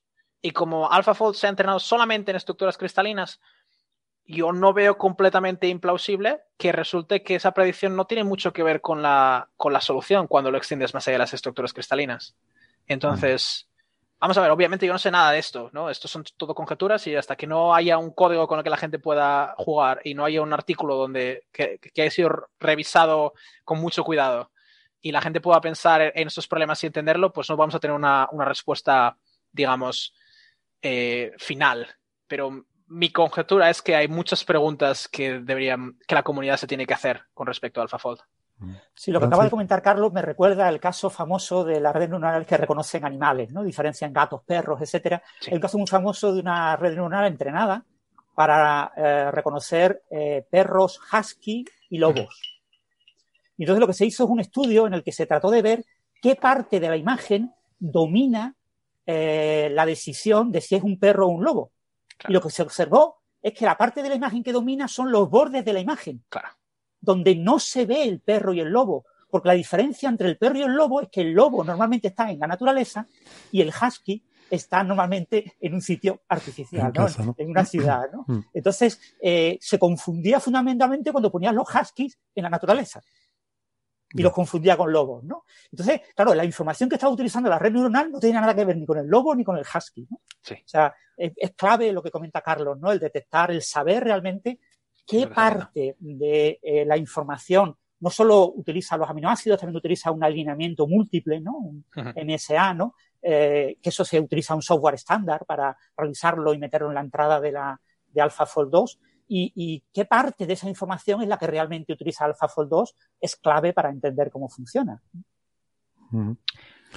Sí, ese estudio que, mencionas, eh, Perdona, Sí, sí, sí, adelante. Eh, ese estudio que mencionas es, es, un caso muy típico cuando la gente estudia redes neuronales de, algo que se llama, em, bueno, no, completamente, pero relacionado con algo que se llama overfitting, que es cuando mm. básicamente tú le, das algo a, una red neuronal y en lugar de aprender lo que tú quieres que aprenda, se aprende cualquier otra cosa que no tiene nada que ver. O se memoriza las imágenes que tú le has dado y simplemente no sabe reconocer otras. Mm. Pero en, en ese sentido, por defender AlphaFold, yo creo que ese problema no lo van a tener. Entonces, algo, algo está aprendiendo, porque después de 60 años de tirar todo tipo de cosas, todo tipo de matemáticas, todo tipo de ideas a ello, no, nadie lo ha conseguido resolver, ellos sí lo han conseguido. Entonces, AlphaFold está viendo algo que el resto de la gente no ve. No sé qué es, pero lo está viendo. Entonces, no es. Me, me, encontraría muy sorprendido si algo de ese estilo pasase con AlphaFold. Y Carlos, ¿crees que van a liberar el código y, y, lo van a hacer público o van a tratar de vender algún tipo de servicio a todas las farmacéuticas y todos los grupos de investigación que tratan de obtener estructuras 3D, que podría ser un servicio web de acceso a AlphaFold eh, por pago. pues no lo sé, esa es la pregunta de, que todo el mundo se está haciendo. esto me preocupa bastante porque estaba pensando en, otro modelo bastante similar a AlphaFold, que es eh, eh, GPT-3 o GPT-3, que es un modelo que desarrolló una, bueno, originalmente era como una especie de ONG, pero ahora es una compañía vamos, completamente eh, con ánimo de lucro, que se llama OpenAI. Y ellos desarrollaron un modelo de lenguaje absolutamente innovador que hace, hace cosas impresionantes. Por ejemplo, en, en The Guardian, un periódico británico, publicaron un artículo que había sido escrito por, por eh, este modelo de lenguaje. Y Quiero decir, ya me gustaría a mí que pudiese escribir tan bien como este modelo, ¿no? y lo que hizo OpenAI es que en lugar de, pues, liberar el código... escribes muy bien, ¿eh? eh estábamos comentando Muchas gracias. Y además el inglés muy pulcro, vamos, casi, casi poético. muchas, muchas gracias. Eh, todavía me cuesta bastante, le, puse mucho trabajo a ese artículo. Ah, pero sí, lo que decía, eh, OpenAI em, en lugar de, liberar el código y dárselo a todo el mundo o, de incluso dar detalles, lo que hicieron es que lo han convertido en un servicio de pago y tú puedes ir y comprar un número de palabras, creo que es, y, ellos se lo pasan a su modelo y lo hacen. Entonces, no me parece que sea absurdo pensar que DeepMind va a tratar de hacer algo parecido. El problema es... Sí, dime. Sobre todo, Carlos, porque hay una cosa sobre eso que estás comentando que tiene que ver con la implementación en hardware, que si quieres podemos... Sí eh, eh, desviarnos un poco para hablar de este punto porque creo que es relevante para lo que estás em, respondiendo ahora, porque no es trivial. O sea, eh, según dices, Esto utiliza 128 cores, pero que son de estas Tensor Processing Units, eh, son sistemas muy complejos eh, y no está claro que cualquiera en su casa pueda tener una máquina de este tipo en la que, o sea, que a lo mejor si libero el código, pero tú no tienes el tipo de hardware que necesitas para correrlo, pues igual no te va a servir de nada. Entonces, a lo mejor lo que hago es que te puedo ofrecer el servicio, tú pagas porque te prediga no sé cuántas proteínas y te lo hago yo aquí con mis TPUs que tengo muy, muy molonas, ¿no? Eh, Podría ser. Hombre, eh, lo, que sí que es cierto es las, las TPUs las puede utilizar cualquiera siempre que tengas eh, dos millones de dólares para reservarlos por un año. Entonces eso es básicamente el coste de, de, TPUs, que es, a mí me parece gigantesco, pero bueno, no sé, para, para una farmacéutica no es mucho dinero. Eso es por un año, perdona, perdona, por una TPU, dos millones por cada... Eh, por, para reproducir lo que, lo que ellos han hecho, o sea, 128 ah, núcleos de, de, TPU, costaría dos millones para reservarlo en Google Cloud por un año. Costaría menos si solamente quieres hacerlo una vez, pero evidentemente cualquiera que haya trabajado en este campo, ¿no? Mm. Sabe que, que lo voy a hacer una vez, normalmente no funciona, tienes que repetirlo por lo menos 10. Lo llama, el ah. primero lo llamas prueba, el segundo prueba 2, el tercero este sí. Final, final 2. Borrar el anterior, prueba. pero em, sí que tengo, digamos, una novedad desde, desde el artículo, desde cuando escribí el artículo, que es em, el viernes pasado, eh, Demis Hassabis, que es el, el CEO de DeepMind, em, reveló en la conferencia que eh, para correr el código, para hacer lo que prediga, eh, necesitas entre 5 y 40 tarjetas gráficas por entre unas pocas horas y unos días. Que en mi opinión personalmente es como decir nada, ¿no? Porque ¿qué tarjetas gráficas? ¿no? La tarjeta gráfica de mi ordenador, la tarjeta de que viene con el portátil, ¿no? Ah, y, entre 5 y 40, pues hay, quiero decir, es un orden de magnitud, ¿no? Eh, y lo mismo entre unas horas y unos días. ¿Y cuántos son unos días? No, 20 días son unos días también.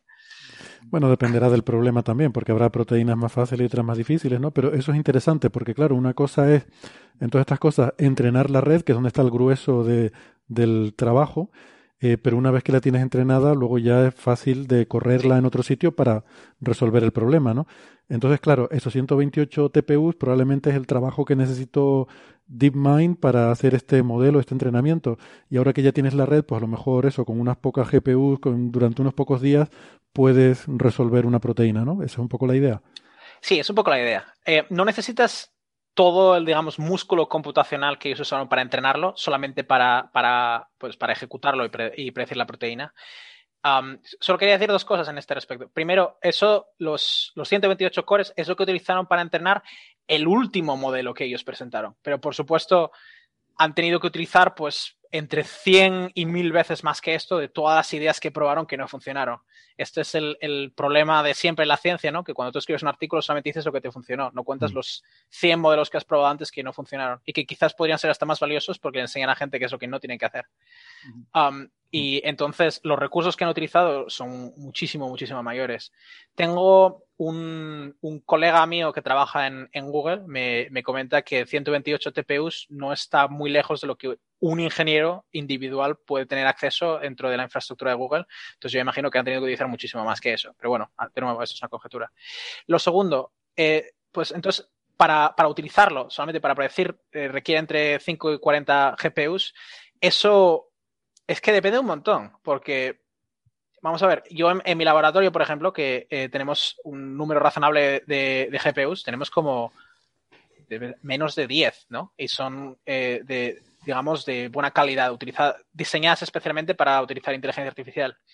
Entonces, yo no, sé cuántos grupos de investigación académicos van a tener los recursos para tener 40 tarjetas gráficas que puedan dedicar solamente a, utilizar AlphaFold. Mm. Una cosa que se me ocurre que podría ocurrir, ¿no? es eh, del mismo modo que tenemos instituciones que se dedican solamente a secuenciar genomas, que están todo el día secuenciando genomas de cosas, de, yo qué sé, coger muestras del mar y secuenciarlo, o muestras de suelo y secuenciarlo y a ver qué hay ahí, pues alguien podría montar un centro de investigación que es el, Centro de Proteómica Computacional o algo así, que simplemente es un superordenador como si fuese el Mare Nostrum y pues entran secuencias por un lado y salen estructuras por el otro y van prediciendo, prediciendo, prediciendo hasta que tengamos suficientes no me parece que eso sea absurdo. Y de ahí puede, que puede ser que DeepMind pueda encontrar un, modelo de negocio. Ah, pero bueno, es personalmente, quiero decir, más allá de, qué es lo que va a pasar o el interés económico y todo lo demás, a mí lo que me preocupa es si, si no liberan el código, van a dejar a la comunidad entera de bioinformática pues preguntándose qué va a hacer, ¿no? Porque no, quiero decir, eso ha cambiado del todo todo lo que la gente eh, estructural hace. Entonces necesitamos saber qué es lo que hace ese código, por lo menos, ah, para, para que em, podamos seguir avanzando y podamos hacer más cosas. Y, Carlos, el, código de la versión anterior de AlphaFold eh, sí fue liberado en GitHub después de la publicación del artículo. Sí. Eh, ¿Tú has intentado ejecutar o sabes de alguien que lo haya intentado ejecutar? ¿Es algo fácil de ejecutar? Es decir, puede que nos esté oyendo algún bioquímico que diga, pues mira, pues yo voy a probar con mi molécula, con mi proteína, a ver si me funciona el AlphaFold anterior. Eh, pues, pues, vamos a ver. Yo lo he intentado, ¿no? y cuando digo lo he intentado, pues me he pasado esencialmente tres semanas de mi tiempo que hice prácticamente solo tratar de craquear el código y pues no lo he conseguido.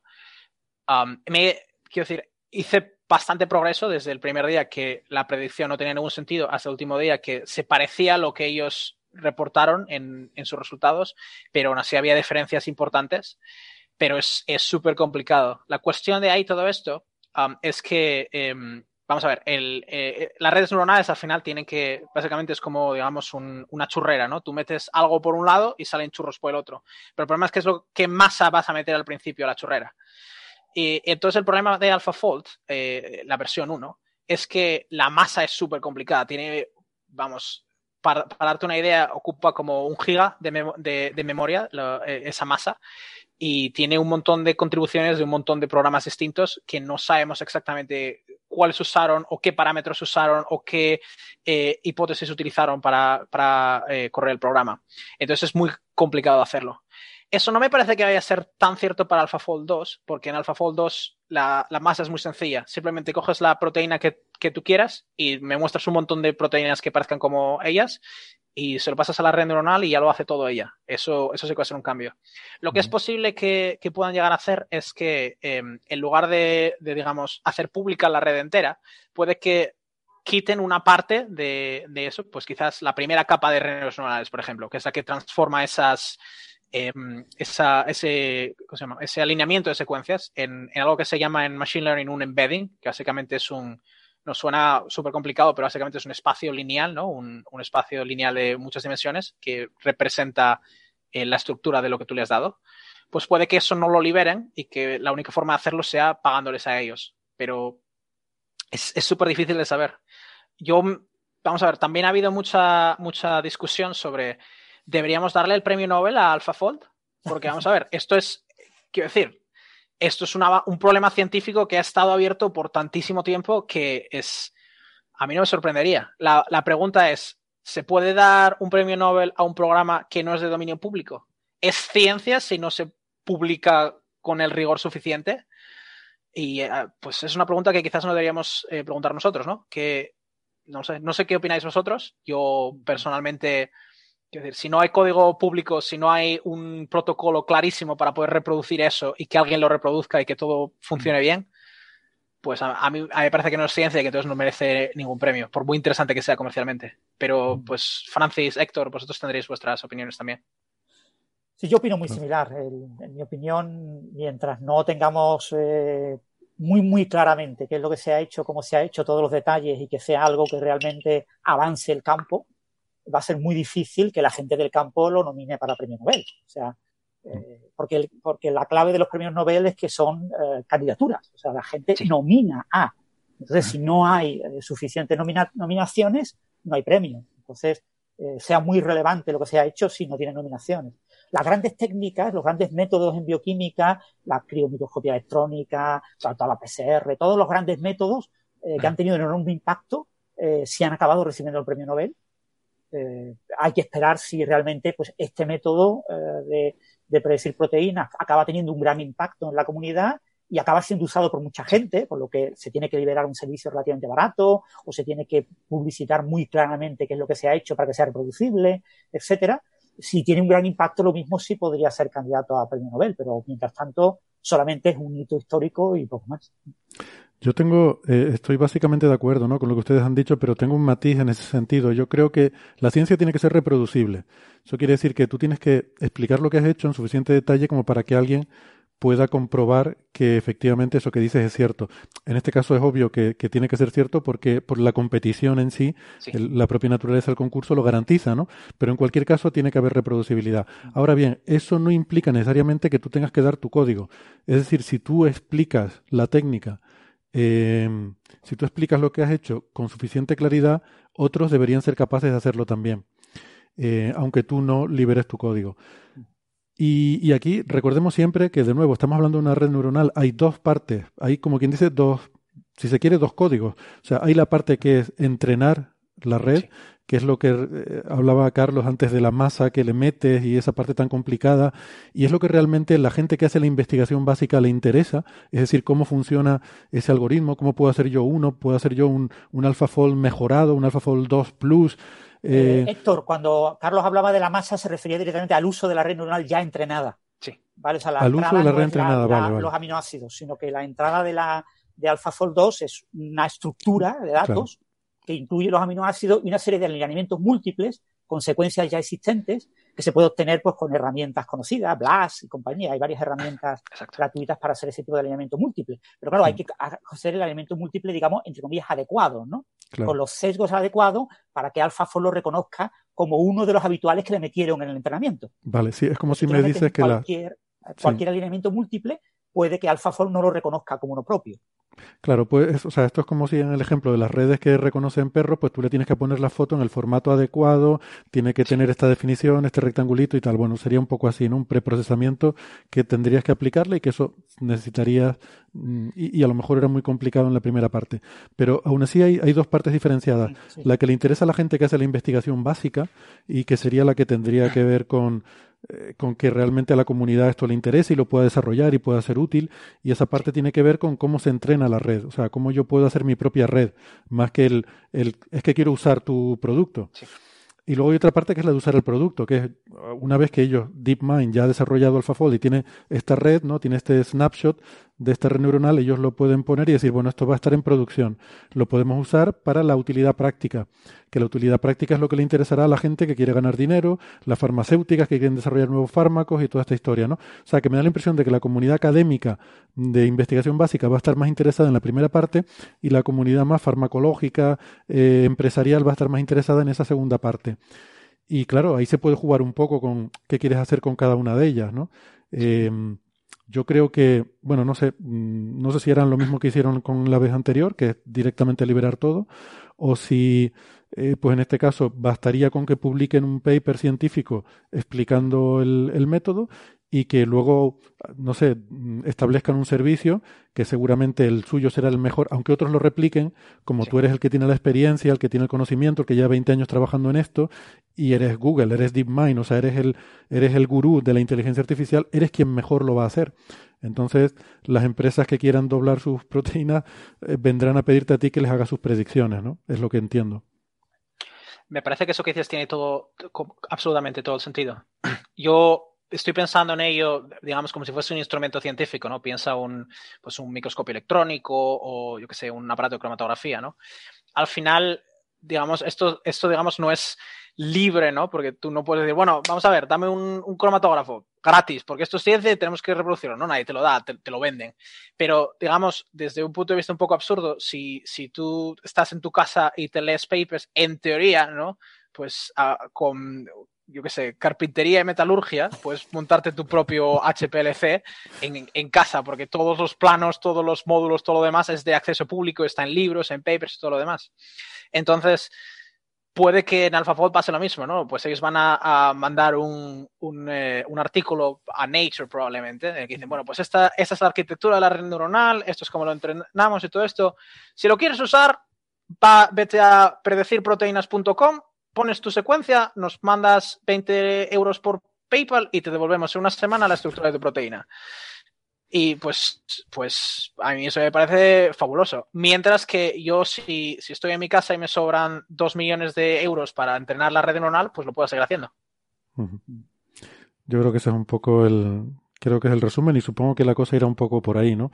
Que habrá por una parte el, producto comercial y, y, el resultado académico, ¿no? Y serán dos cosas un poco diferentes. Bueno, no sé, por ir, por ir terminando, porque, en fin, no sé si tienes cosas que hacer el resto del día, eh, nosotros no, pero, pero bueno.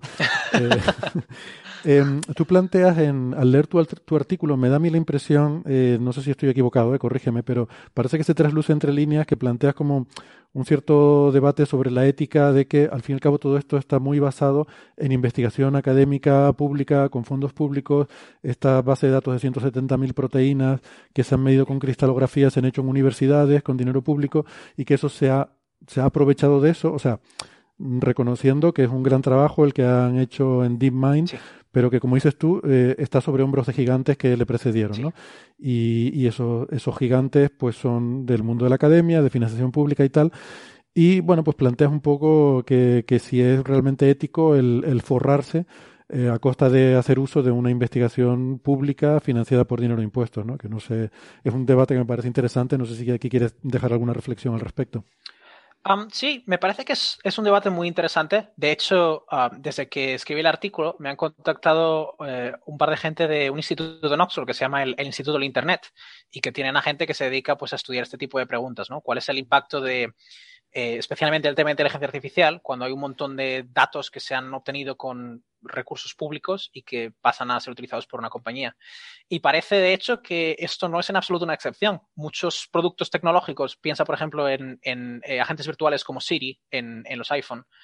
Al final, muchas de esas cosas, eh, parte de los algoritmos, parte de los datos, parte de todo lo demás, viene y está pagado con dinero público y hacen, eh, obtienen un beneficio de ello. Um, quiero decir, para ser completamente honesto en esto, ¿no? Yo me he puesto a pensar en ello pues porque me afecta a mí. Digo yo, oye, ¿cómo es esto que eh, eh, esto en lo que trabajo yo se ha pagado con dinero público y no, y, y, no me va a llegar a mí, que yo soy el que paga eh, mis impuestos y bien que me duelen? Pero, pero realmente parece ser que pasa en muchísimos otros problemas.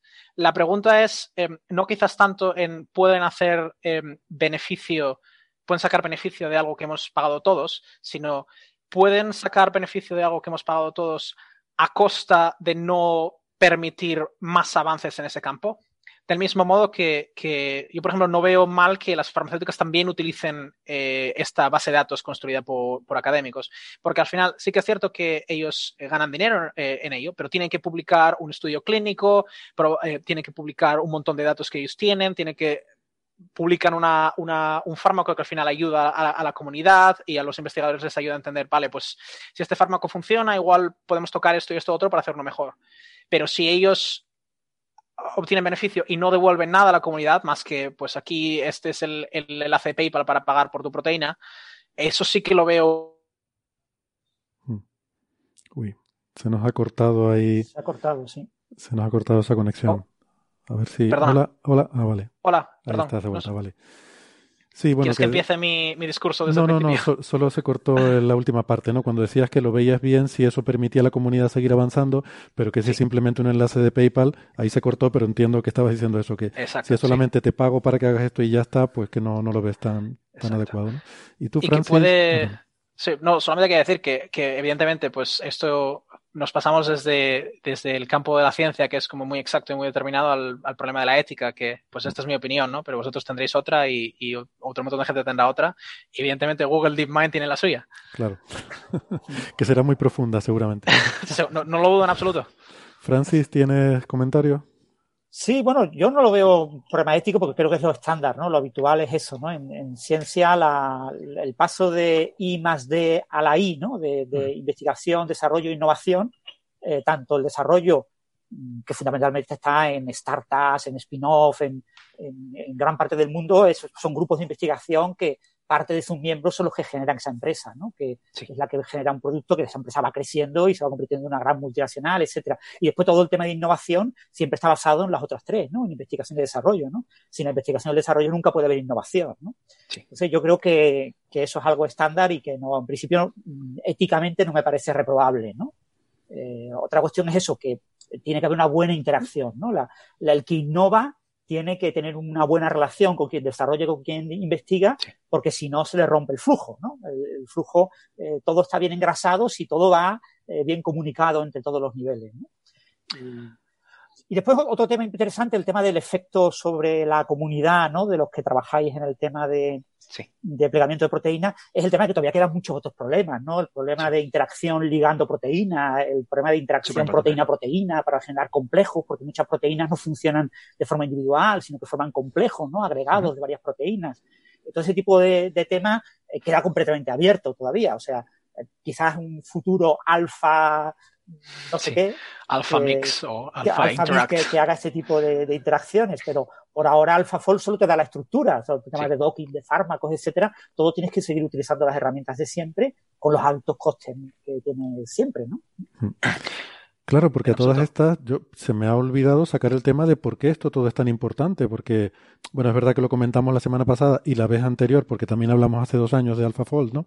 Pero eh, quizás a lo mejor está ahora mismo un poco extemporáneo, pero valdría la pena recordarlo y podemos ir concluyendo con esto, de, de, por qué es tan importante la estructura tridimensional de las proteínas y poderlo predecir, porque esto, qué, qué, qué importancia puede tener esto y, y, por qué hay tanta gente trabajando en este tema, ¿no? Como Carlos.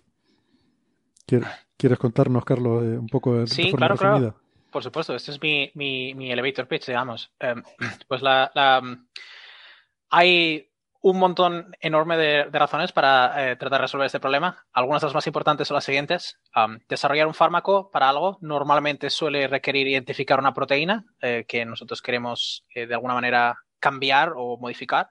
Y eso, em, el método más fiable para hacerlo es mirar la estructura de una proteína y tratar de diseñar lo que vaya ahí. El problema es que para predecir esto necesito utilizar técnicas increíblemente caras y que llevan un montón de tiempo. Obtener la estructura de una proteína lleva de media eh, como dos años, digamos, y cuesta en el orden de varios millones de dólares.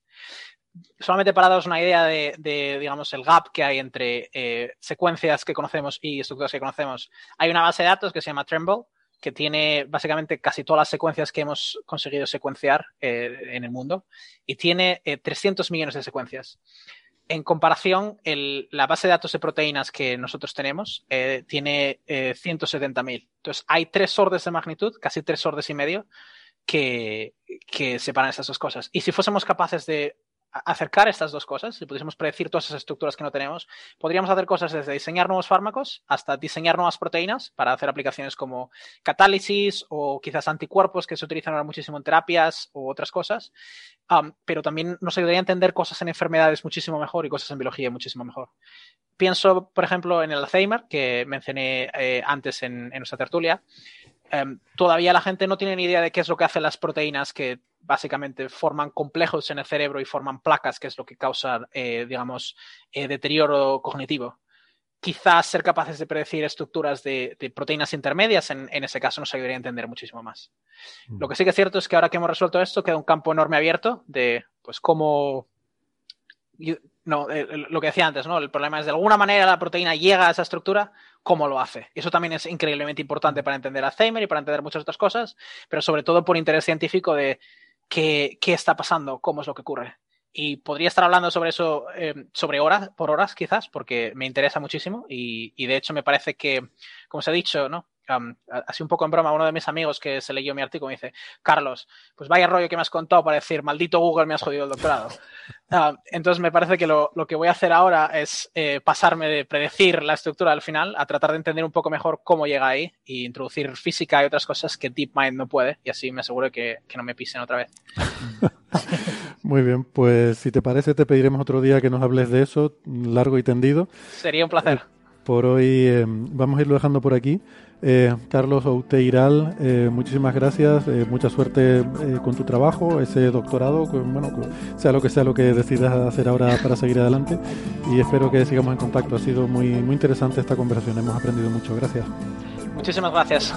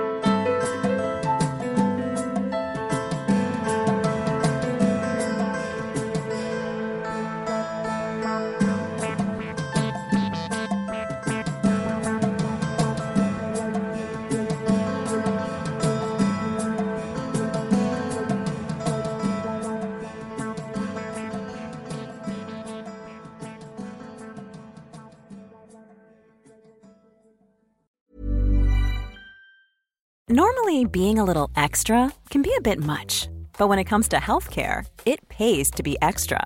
And United Healthcare makes it easy with Health Protector Guard fixed indemnity insurance plans. Underwritten by Golden Rule Insurance Company, they supplement your primary plan, helping you manage out of pocket costs without the usual requirements and restrictions like deductibles and enrollment periods. So when it comes to covering your medical bills, you can feel good about being a little extra. Visit uh1.com to find the Health Protector Guard plan for you.